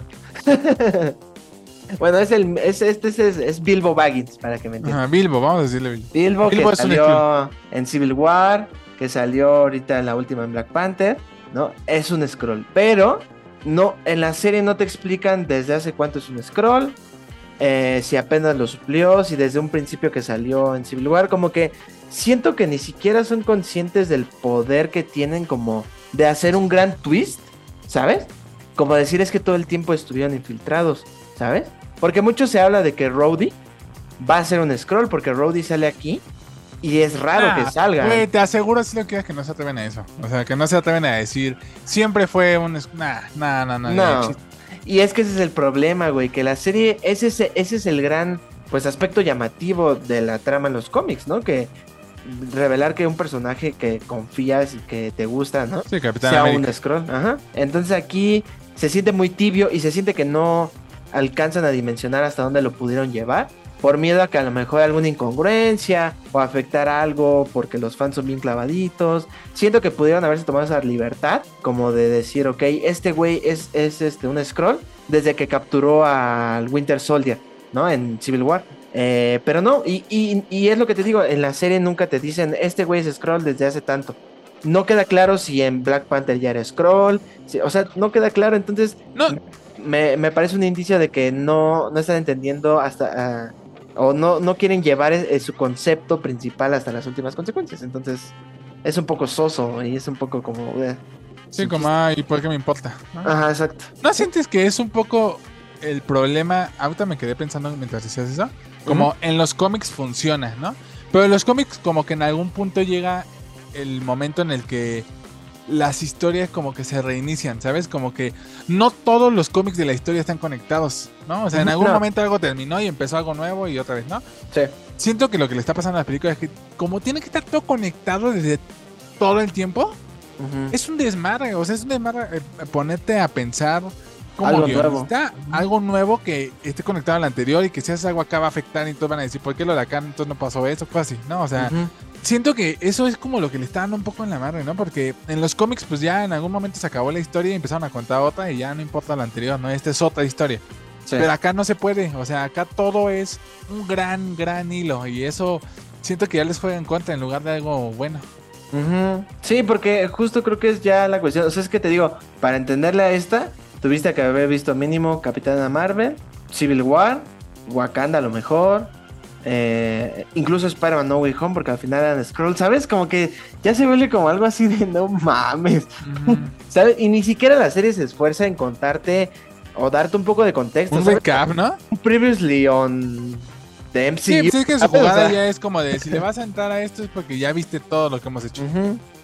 Y se está volviendo pesado. Sí, y esta serie, la verdad, pues digo, la voy a ver porque pues sí, yo sí soy de los comple... ¿Cómo dije hace rato? Eh, pues sí que me gusta completar todo lo que sacan.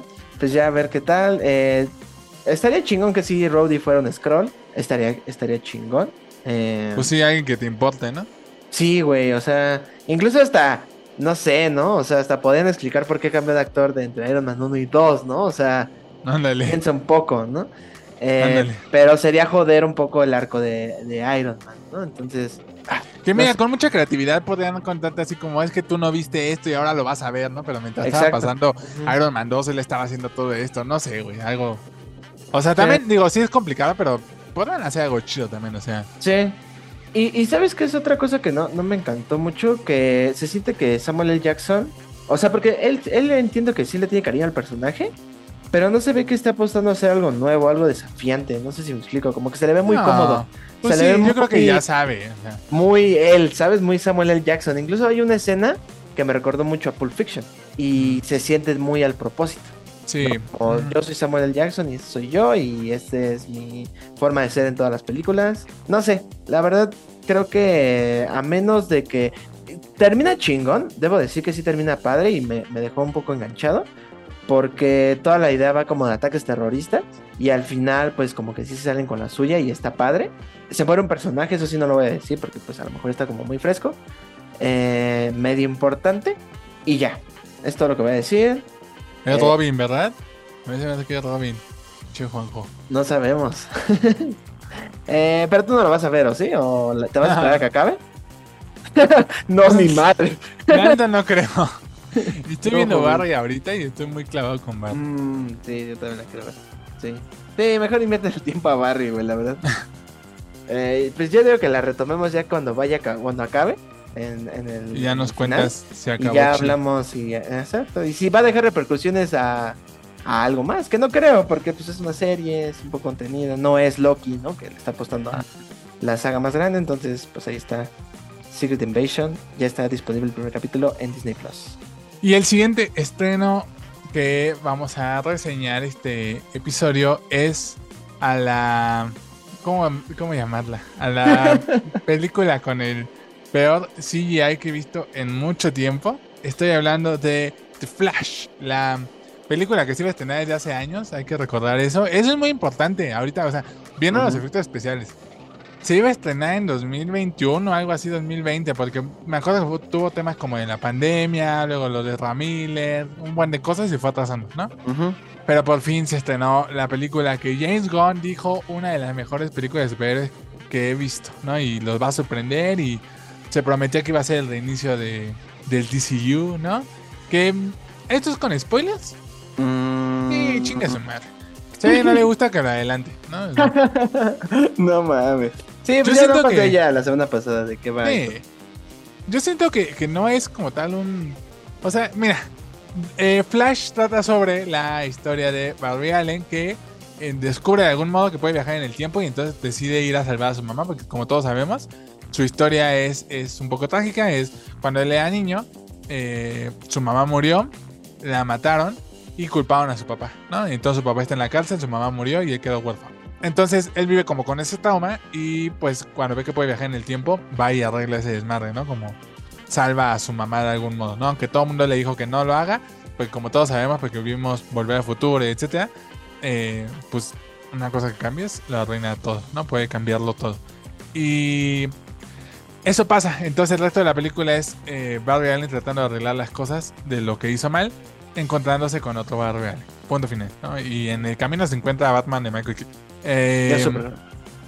Ya superó, ajá. Yo la neta salí de esa película y me dio una. O sea, de verdad salí pensando como, puta, qué hueva. A mí no me gustó nada. Nada, o sea, creo que le di dos estrellas en Letterboxd por condescendencia, ¿sabes? Como, pues bueno, ya, o sea. Porque tuvo cositas así que dije, me hizo reír de repente, ¿no? Pero, ¿sabes qué? No sé si tú sientes lo mismo, pero la sentí como una película, no solo por los efectos especiales, sino por la. Por la trama y eso, eh, como vieja como si fuera del 2005, como si hubiera sido una película que salió cuando los Cuatro Fantásticos del 2005, mm. como que la sentí en ese mood de superhéroe genérico. y, sí, prematuro, ¿no? Incluso. Y está cabrón, yo, ah, yo me acuerdo mucho cuando me dijiste que está cañón como lo del, lo del multiverso lleva bien poquito y ya se siente bien gastado, ¿no? Y sí es cierto, aquí lo del multiverso se me hace, además de forzar y sí, sí, sí, sí, sí, así de que de verdad es un. Es, es este. No es metido el, el fanservice chido, sino es como forzado nada más. Se me hace. Se me hizo de hueva, ¿sabes? Como una idea que en Flash puede funcionar muy bien.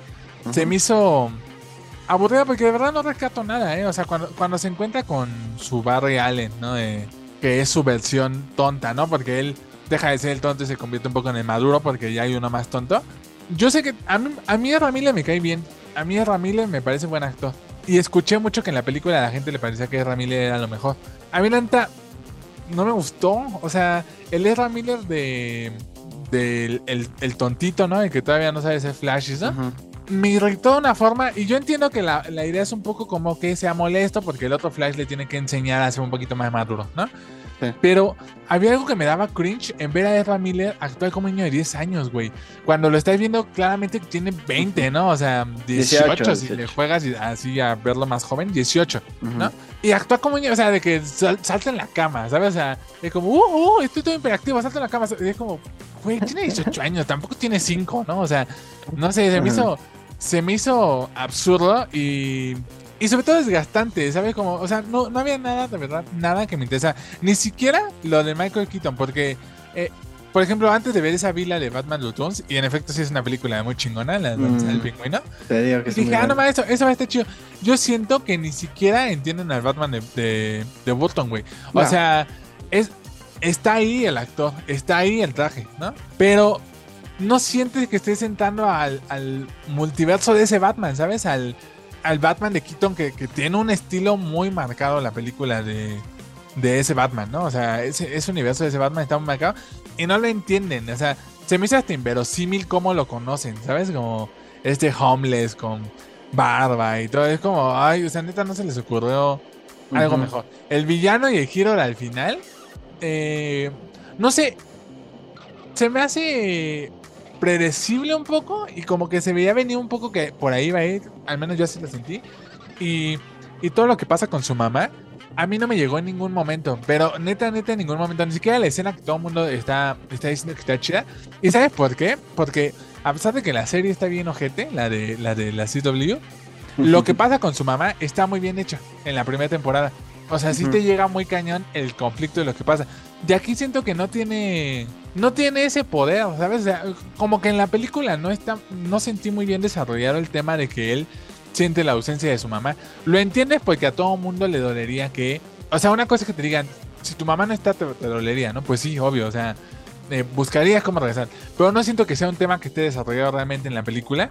Eh, más allá de un comentario de un, de un mono, ¿sabes? En un juguete. Que no se me hace nada trascendente. O sea, se me hace como puta, pues ¿cómo hacemos que algo, lo conecte a su mamá? Pues lo del, lo del muñequito, ¿no? O sea, se me hizo como, se me hizo floja, se me hizo, se me hizo escrita con una flojera, pues cañona, ¿sabes? Como se me hizo ridícula, no me dio risa, la acción está bien genérica, o sea, lo, de los velocistas a mí se me hizo, se ve feo, ¿sabes? O sea, no, se ven chido. En, en la de Zack Snyder, de Justice League, la secuencia de Flash se ve muy chingona. Se ve muy bien. Muy bien. Aquí se ve horrible. O sea, corre como. De verdad puedo ver la caminadora en la que va, güey. O sea, puedo ver la caminadora en la que está haciendo el movimiento. Y, yo no entiendo la lógica de cómo es que. O sea, imagino como va tan rápido, la idea es como que ni siquiera logramos ver cómo se mueve de rápido, ¿no? Y ya lo vemos como, como más lento. Pero se me hace raro ese efecto de que él va, ¿sabes? Como en super como en super lento, digo. Así como que nada más se ve como que él va lento, pero todo lo de atrás va súper rápido. Todo falsísimo. Digo, ahorita lo de los efectos especiales va a ser otro tema, ¿no? Por eso no lo toqué tanto. Pero es que si tu película está cool y ahí también le ponen los efectos más horribles del mundo. No sé, yo de verdad no rescato nada, ¿eh? O sea, hasta de ganas de bajarla a una estrella, o sea, como me dio risa, o sea, de repente me dio risa así algunos chistes, ¿no? Pero el final es, ¿sabes? Como que acaba así como de tú, tú, tú, tú, tú, tú, tú, tú, tú, tú, ¿sabes? Como de lo, del diente que se le cae, es como... qué estupidez, ¿no? O sea, es, es, no sé, se me hizo bien tonta, bien absurda. Y, y, pues que el, el, poquito tema serio que tiene lo de su mamá ni siquiera se me hace que sea trascendente porque no está construido. Y yo ahí sí todo lo contrario, ¿eh? O sea, bueno, no, todo lo que dijiste, todo lo contrario. Porque creo que sí tienes razón en muchas cosas. Sobre todo en lo del Batman de, de Tim Burton. Porque creo que aunque es chingón ver a Michael Keaton, no se siente ese universo. incluso yo lo puedo pensar como que es un universo alterno donde también es Michael Keaton.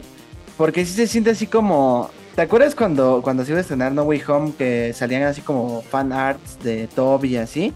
Que salía un Toby así barbón, con, con canitas así, y así, ¿sabes? Así se siente, güey. Y hasta lo estupidizan, ¿no? ¿Ves la secuencia donde, donde se estrella en la nave? Es como neta, no fue tan, o sea, fue un idiota. Ajá. O sea, sí, sí, sí, sí, ¿Sabes? Hasta lo ridiculizan un poco como del Batman que era chingón en la anterior. Aquí es un idiota que se fue a su ciudad. no se me ocurrió que a lo mejor esa amarre podría, podría tener escudos. sí, sí. sí, pero bueno, mira. Yo lo, de lo que sí voy a defender es la historia y el conflicto. Porque me parece que están bien. A mí sí me parecieron que están bien construidos empaticé mucho con el personaje. Creo que sobre todo tiene que ver con que yo sí empaticé con la interpretación o la doble interpretación de Ramila. No sé si tuvo que ver que la vi en español y el doblaje es muy bueno. A lo mejor tendré que verla en inglés para ver la interpretación de él, eh, tal cual su interpretación de él, de él. Pero al menos lo que se transmite del doblaje y pues todo, ¿no? Como sus movimientos, sus acciones, todo. Me parece que están construidos para tener esta, esta dualidad en, en, Flash, ¿no? Que es el superhéroe trastornado y el güey pendejo, ¿no? El güey, el, el comic relief inclusive de la Liga de la Justicia. Y me gusta porque se siente como Flash hablando consigo mismo, un poco como lo que platicamos con Spider-Man, que es eh, el personaje tal cual luchando consigo mismo. Aquí también se me hace como el personaje enfrentándose a su lado más inmaduro y por el otro lado enfrentándose a, sus, a, su, a todo lo que lo tiene trastornado, ¿no? Y a mí se me hace, porque incluso hay un plano en la baticueva donde se ven la silueta de, los dos contra la cascada y a mí se me hizo un momento bien padre porque creo que captura eso, como esa dualidad de, las de la doble identidad de todo superhéroe, ¿no? Como tu lado que es más eh, relajado y más, como literal como Spider-Man, ¿no? Que tiene esta, esta eh, doble personalidad de ser muy tímido, muy retraído, ¿no? Y cuando es Spider-Man es todo lo contrario, ¿no? Y aquí pues pasa al revés. Cuando es Flash y tiene los poderes, es ya tiene como toda esa experiencia y cuando es un puberto, que sí es un poco, sí es que tienes que caer en la convención de que ese es Ram Miller de 18 años, ¿no? Que no lo aparenta, pero como que si lo aceptas, está bien. Y, yo empaticé mucho con él. O sea, a pesar de que, pues sí, a pesar de todo lo que se vio envuelto en Ram Miller y lo que quieras, yo sí empaticé con el personaje y sí me llegó la historia con la mamá, porque sí creo que sí tiene construcción de momentos y de cosas con la mamá que sí se sienten muy, pues, entrañables. O sea, por ejemplo, tan solo esta idea de la de la lata de tomate, se me hace algo bien, o sea, como cómo trasladar tu conflicto a un, a un, a un objeto para que se entienda y para que entiendas por qué esta acción es tan importante y cómo esta acción va a detonar así el efecto mariposa. Es el claro ejemplo de ese concepto, ¿no? Y a mí me pareció bastante ingenioso eso. La escena del supermercado a mí la verdad sí me llegó. ¿A poco? O sea, sí, o sea de que sí, te gustó mucho. Sí, sí, sí, sí me pareció muy la buena. sentí bien, bien, ah, X, o sea... No, a mí, sí, a mí sí me gustó, güey, a mí sí me gustó. O sea, creo que es, es que como que sí tienes que caer un poco en la convención del el humor de la película. Porque sí, sí te puedo conceder eso, que es un humor un poco bobo. Pero yo la verdad es que desde el primer chiste dije, ya, esto va a ser así, me voy a dejar llevar. Y es un poco eso, o sea, como que sí tienes que darle esa concesión, ¿no? Sí tienes que bajar pues un poquito. Tu... Siento que eso, eso es un poco como. A mí me tiene un poquito harto eso, como del, del, cine de super, ¿sabes? Como que para disfrutar una película tienes que dejarle pasar cosas. Como que tienes. Ya nos ha pasado con varias, ¿no? Como. Lo dijimos, por ejemplo, con Shazam, ¿no? Como, pues ya si le entraste, le entraste, ¿no? Que de hecho Shazam me gustó más, pero bueno. Eh, o sea, siento como que ese es un tema que no está chido en las películas. Como tienes que conceder cosas para que me diga, bueno, pero pues al menos eso estuvo bueno, ¿no? O sea, como que. Pero, pero me pasa bien el humor nada más. En lo demás no. O sea, en lo demás en el conflicto y en su. En esta encrucijada que él tiene. Porque yo ya sabía un poco lo del giro de que él era el Flash malo. O sea, ese Flash ya se había filtrado en juguetes y la chingada. Y te digo que a mí cuando me contaron de que del guion que se filtró, ya me habían contado esto de que Flash, eh, como, ¿cómo le llaman? Dark Flash, eh, que era el mismo, ¿no? Y yo desde un principio como que lo iba asumiendo, pero yo creí que era que iba a ser su versión futura la que se iba a convertir en, ese, no la versión joven. Y se me hacía y entonces que fuera su versión inexperta y ver cómo va regresa y regresa y regresa, a mí se me hizo muy cool, a mí, a mí. Ah, y se me hace una forma, abrupta. Es que a mí se me hace como la forma en la que, ¿cómo puedes llevar a tu personaje que se vuelve el villano? ¿Sabes? Que lo hemos visto incluso en la serie de Flash, donde creo que no está bien manejado, por ejemplo. No sé si tú llegaste a ese, punto de Flash, en la serie, que él, se vuelve, ¿cómo se llama? Savitar o una cosa así. Em, y ahí no está tan bien porque es tal cual el Peter Parker emo en, la serie de CW. Y aquí siento que es como la versión trastornada, llevada al límite y, atrapado en este bucle de, de, querer salvarlo y de querer salvarlo y de no aceptar tu realidad. Y es un poco esa contradicción de los superhéroes. O sea, incluso Batman se lo dice. Yo empecé a luchar contra el crimen pensando que eso me iba a regresar a mis papás y tú lo hiciste, ¿no? Y entonces siento que esa, ese, ese aspecto moral al que se enfrenta Flash, de que le vale madre si va a destruir los multiversos o si, si, si eso está afectando por ejemplo, a Supergirl que la está, digamos, matando infinidad número de veces, ¿no? O a Batman, ¿no? Como que me, gusta ese, cómo enfrenta a su personaje hasta sus últimas consecuencias, que es literalmente que se vuelve el villano y se vuelve este ser repulsivo y trastornado. Y me gusta cómo se maneja eso. A mí al menos.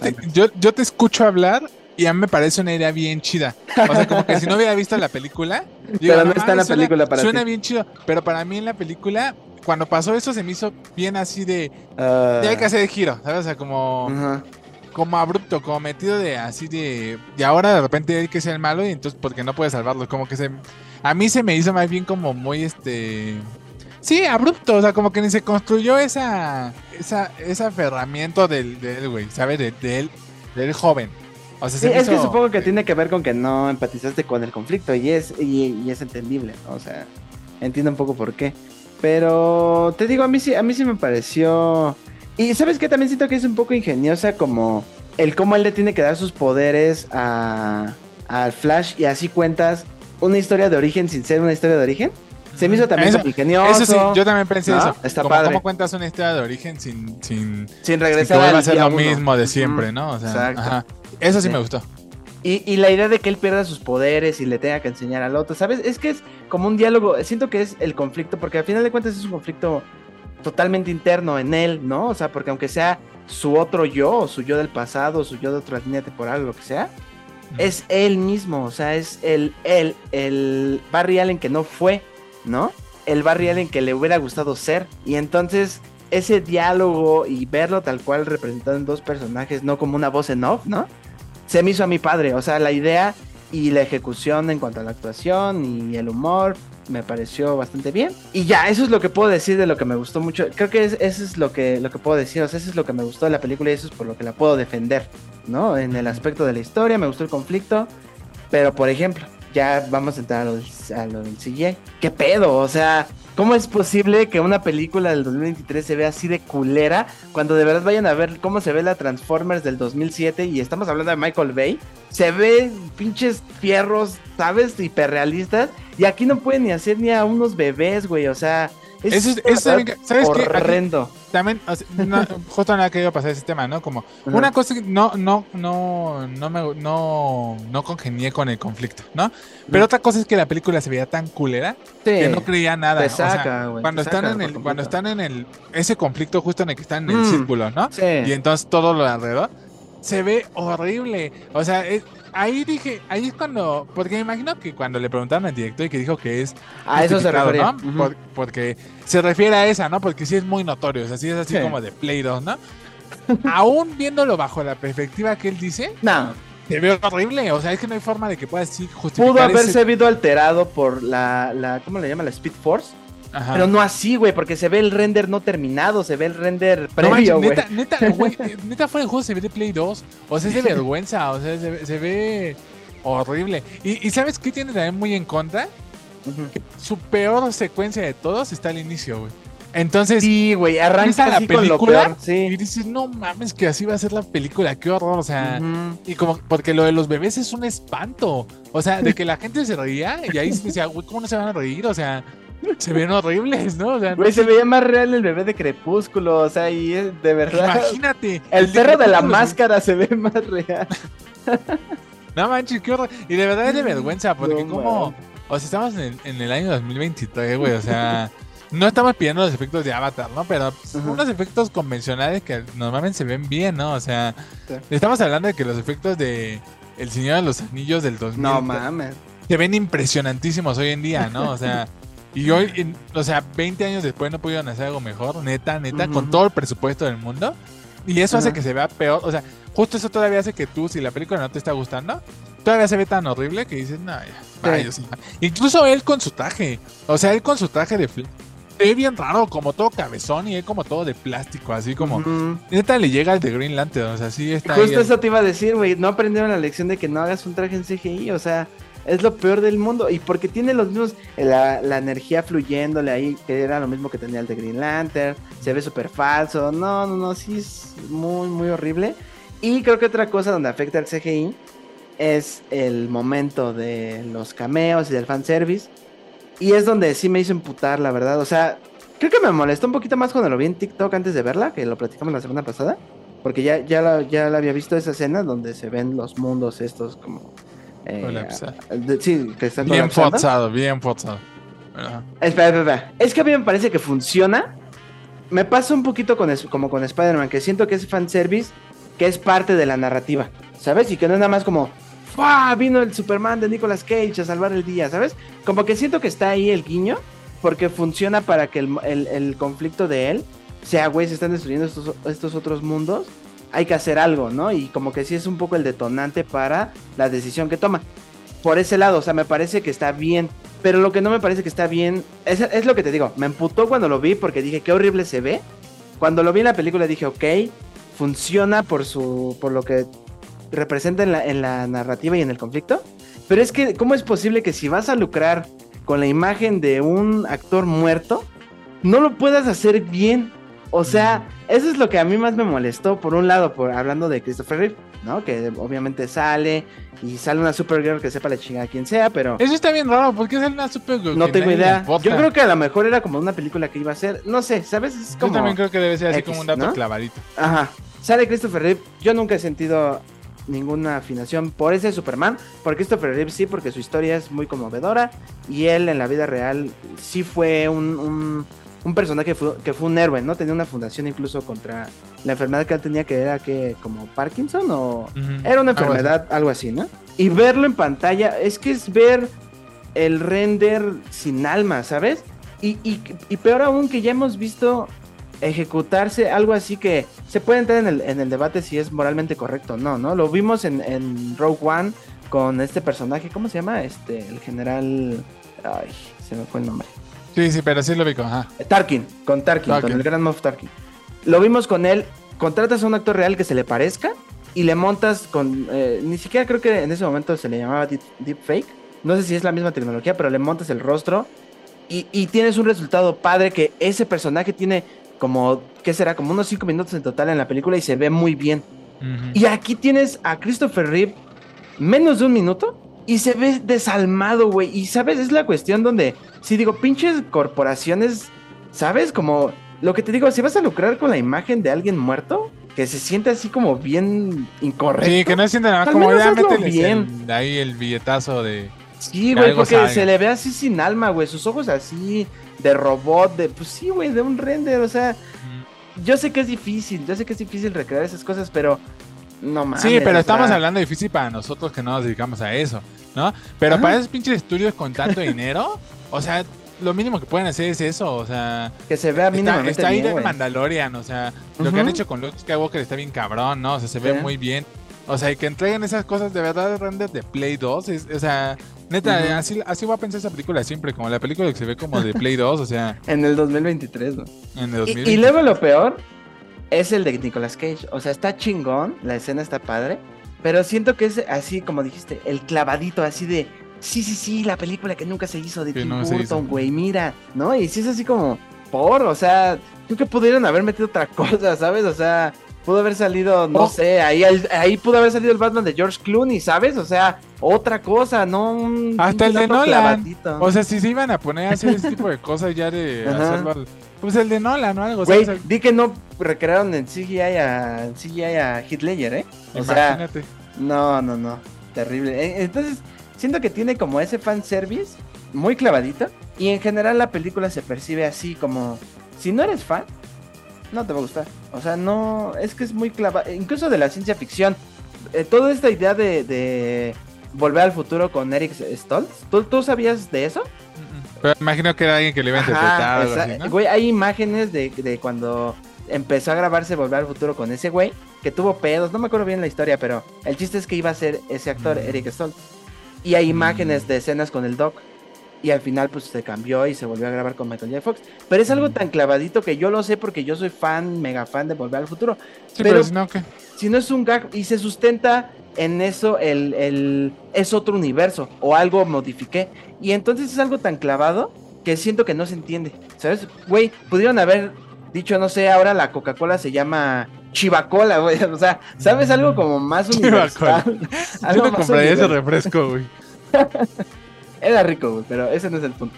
El punto es que siento que tiene esas cosas bien, bien clavadas que hace que mucha gente no pueda disfrutar y, y algo que que pensaba o que, escribía cuando estaba escribiendo la reseña, que por cierto, si no nos siguen en Instagram, síganos, vamos a estar subiendo ahí cosillas, era que qué triste que esas películas se estén convirtiendo en festivales de cosas para fans y no en historias universales. Piensen en ustedes cómo se enamoraron de los superhéroes, porque, porque se identificaban con ellos, porque se veían en ellos, porque algo los, los motivaba de ellos, ¿no?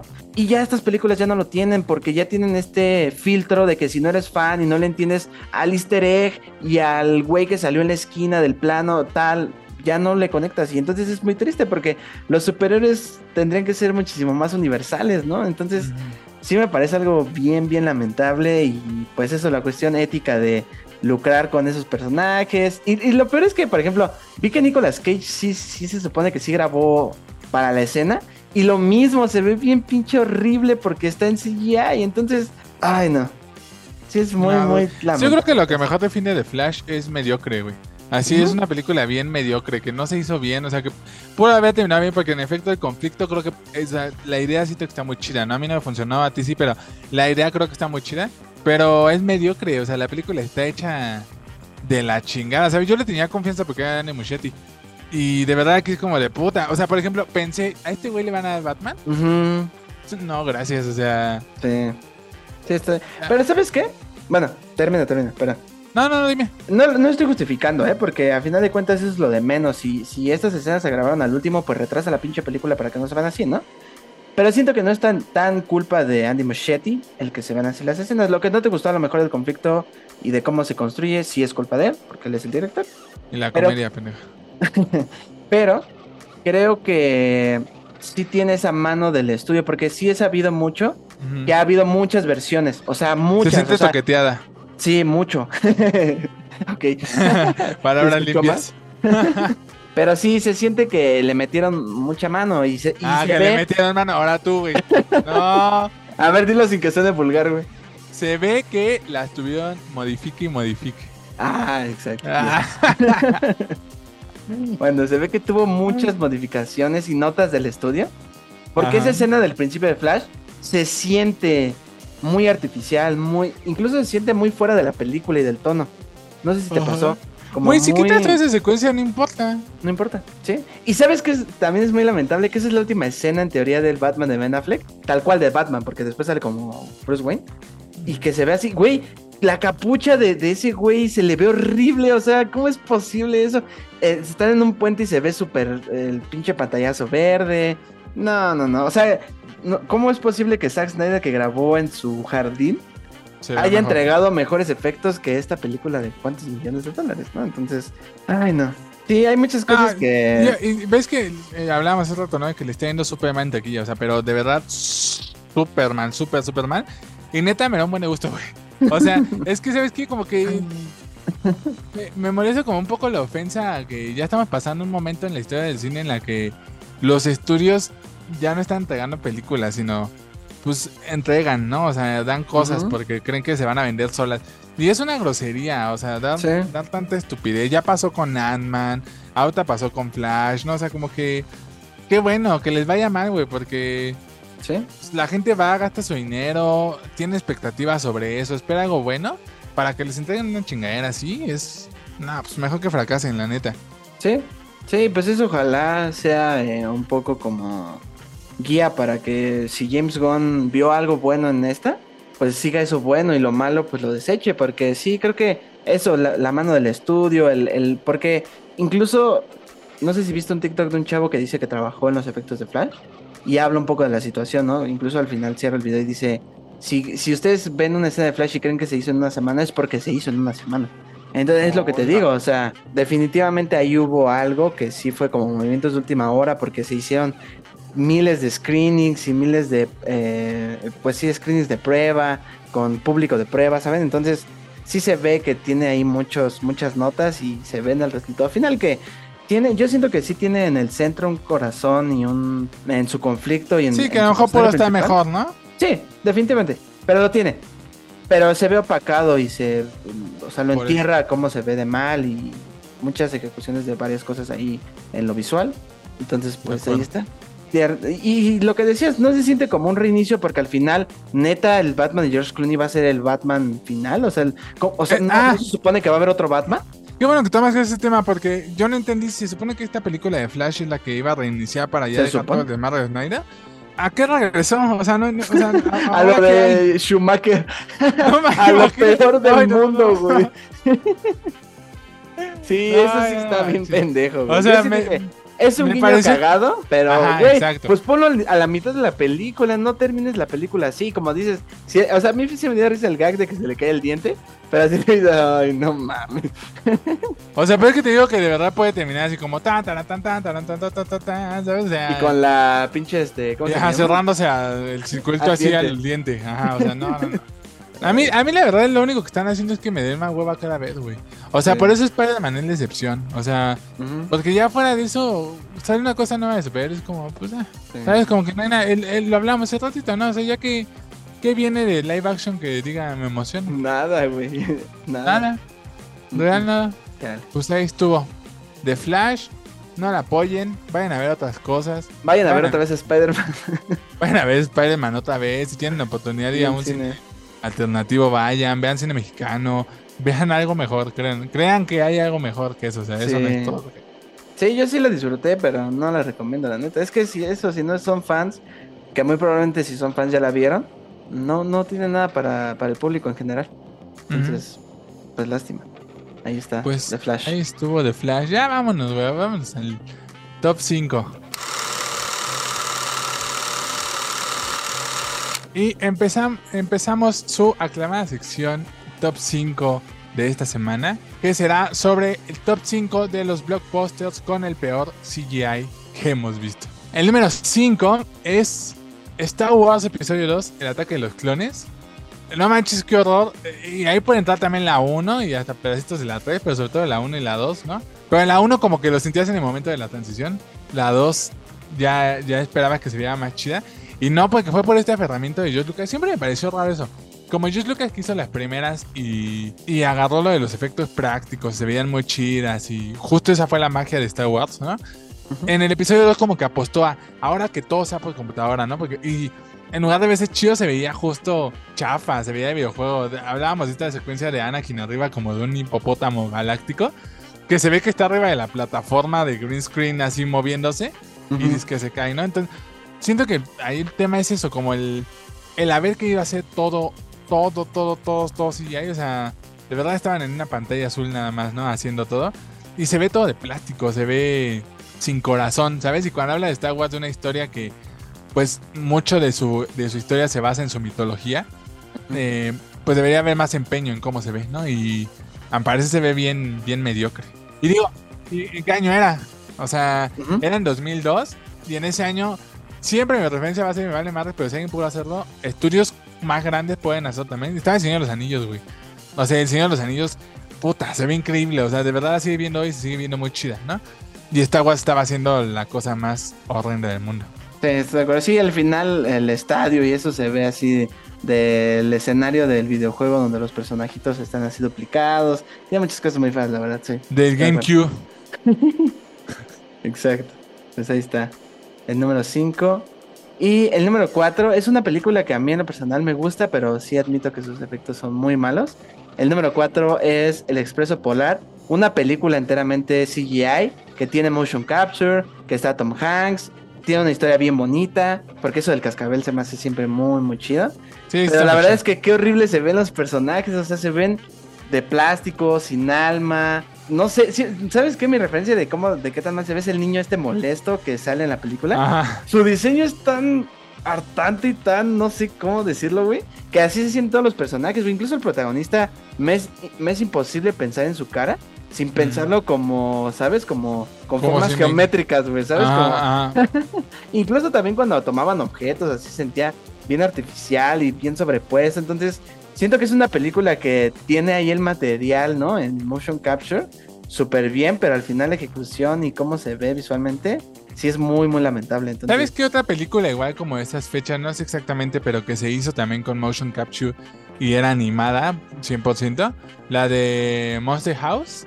¿Te acuerdas? Y esa película no se ve así horrible porque no, juega a la hiperrealidad, ¿sabes? O sea, y como que el Expreso Polar quería jugar a verse hiperrealista, ¿no? Cuando en ese momento no tenían para hacerlo así, ¿no? O sea, sí, se ve, se ve bien fea, bien fea. se salva por la historia, porque la historia está chida, ¿no? O sea, pero sí, los efectos son horribles. pues ahí está, es la número 4. El número 3 es Green Lantern. No manches, o sea, no puedo pensar en esa película sin pensar en lo horrible que se veía el traje. O sea, era una cabeza flotando encima de un traje digital todo el tiempo, ¿no? Todo el tiempo. No te crees. O sea, además de que la película está horrible. O sea, la película está cacha por donde la veas. Todavía con sus efectos especiales tan, tan, tan, tan, tan, tan horrorosos. pero, y, no es tan vieja, ¿sí? O sea, es como del 2000. Como 2008, ¿no? 2008, 2009, más o menos, digo. O sea, ya, ya se podían hacer cosas chidas, ¿sabes? Y y los efectos, o sea, se ve bien de plástico. Sobre todo el traje, ahí, ahí sin duda es el traje, o sea, que tu protagonista se vea todo el tiempo tan, tan chafa. Sí. No te ayuda en nada. Y su villano, ¿no? También se veía súper falso. Y, también el, el, hecho de los poderes, eh, que es como materializar esta energía verde en un espacio, siempre se vio muy de juguete, ¿sabes? Como muy. No sé, pues sí, eso muy artificial y nunca te creías. Como que se sentía que sus poderes eran un chiste porque se veían mal. Entonces, nunca se veían cool, ¿no? Sí. De acuerdo. Muy bien. Pues ahí está, el número dos fue Cats. Digo, no, el número tres. el, número tres. y el número dos es Cats. Cuéntanos de Cats. Eh, el número dos es Cats, que tú no la viste, ¿verdad? No. El número dos es Cats y es una película que yo no sé por qué vi, o sea, no sé por qué me hice ¿Por qué te haces eso, hijo?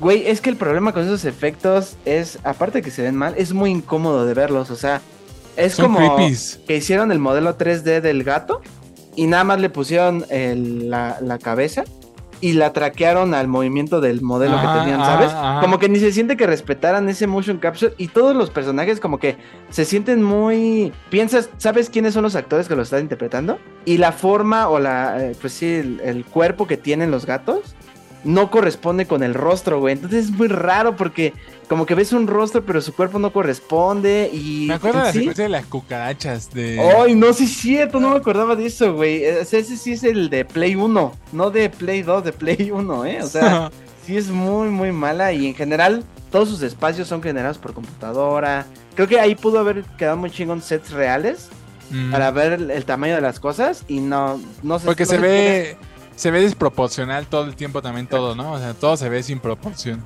Sí.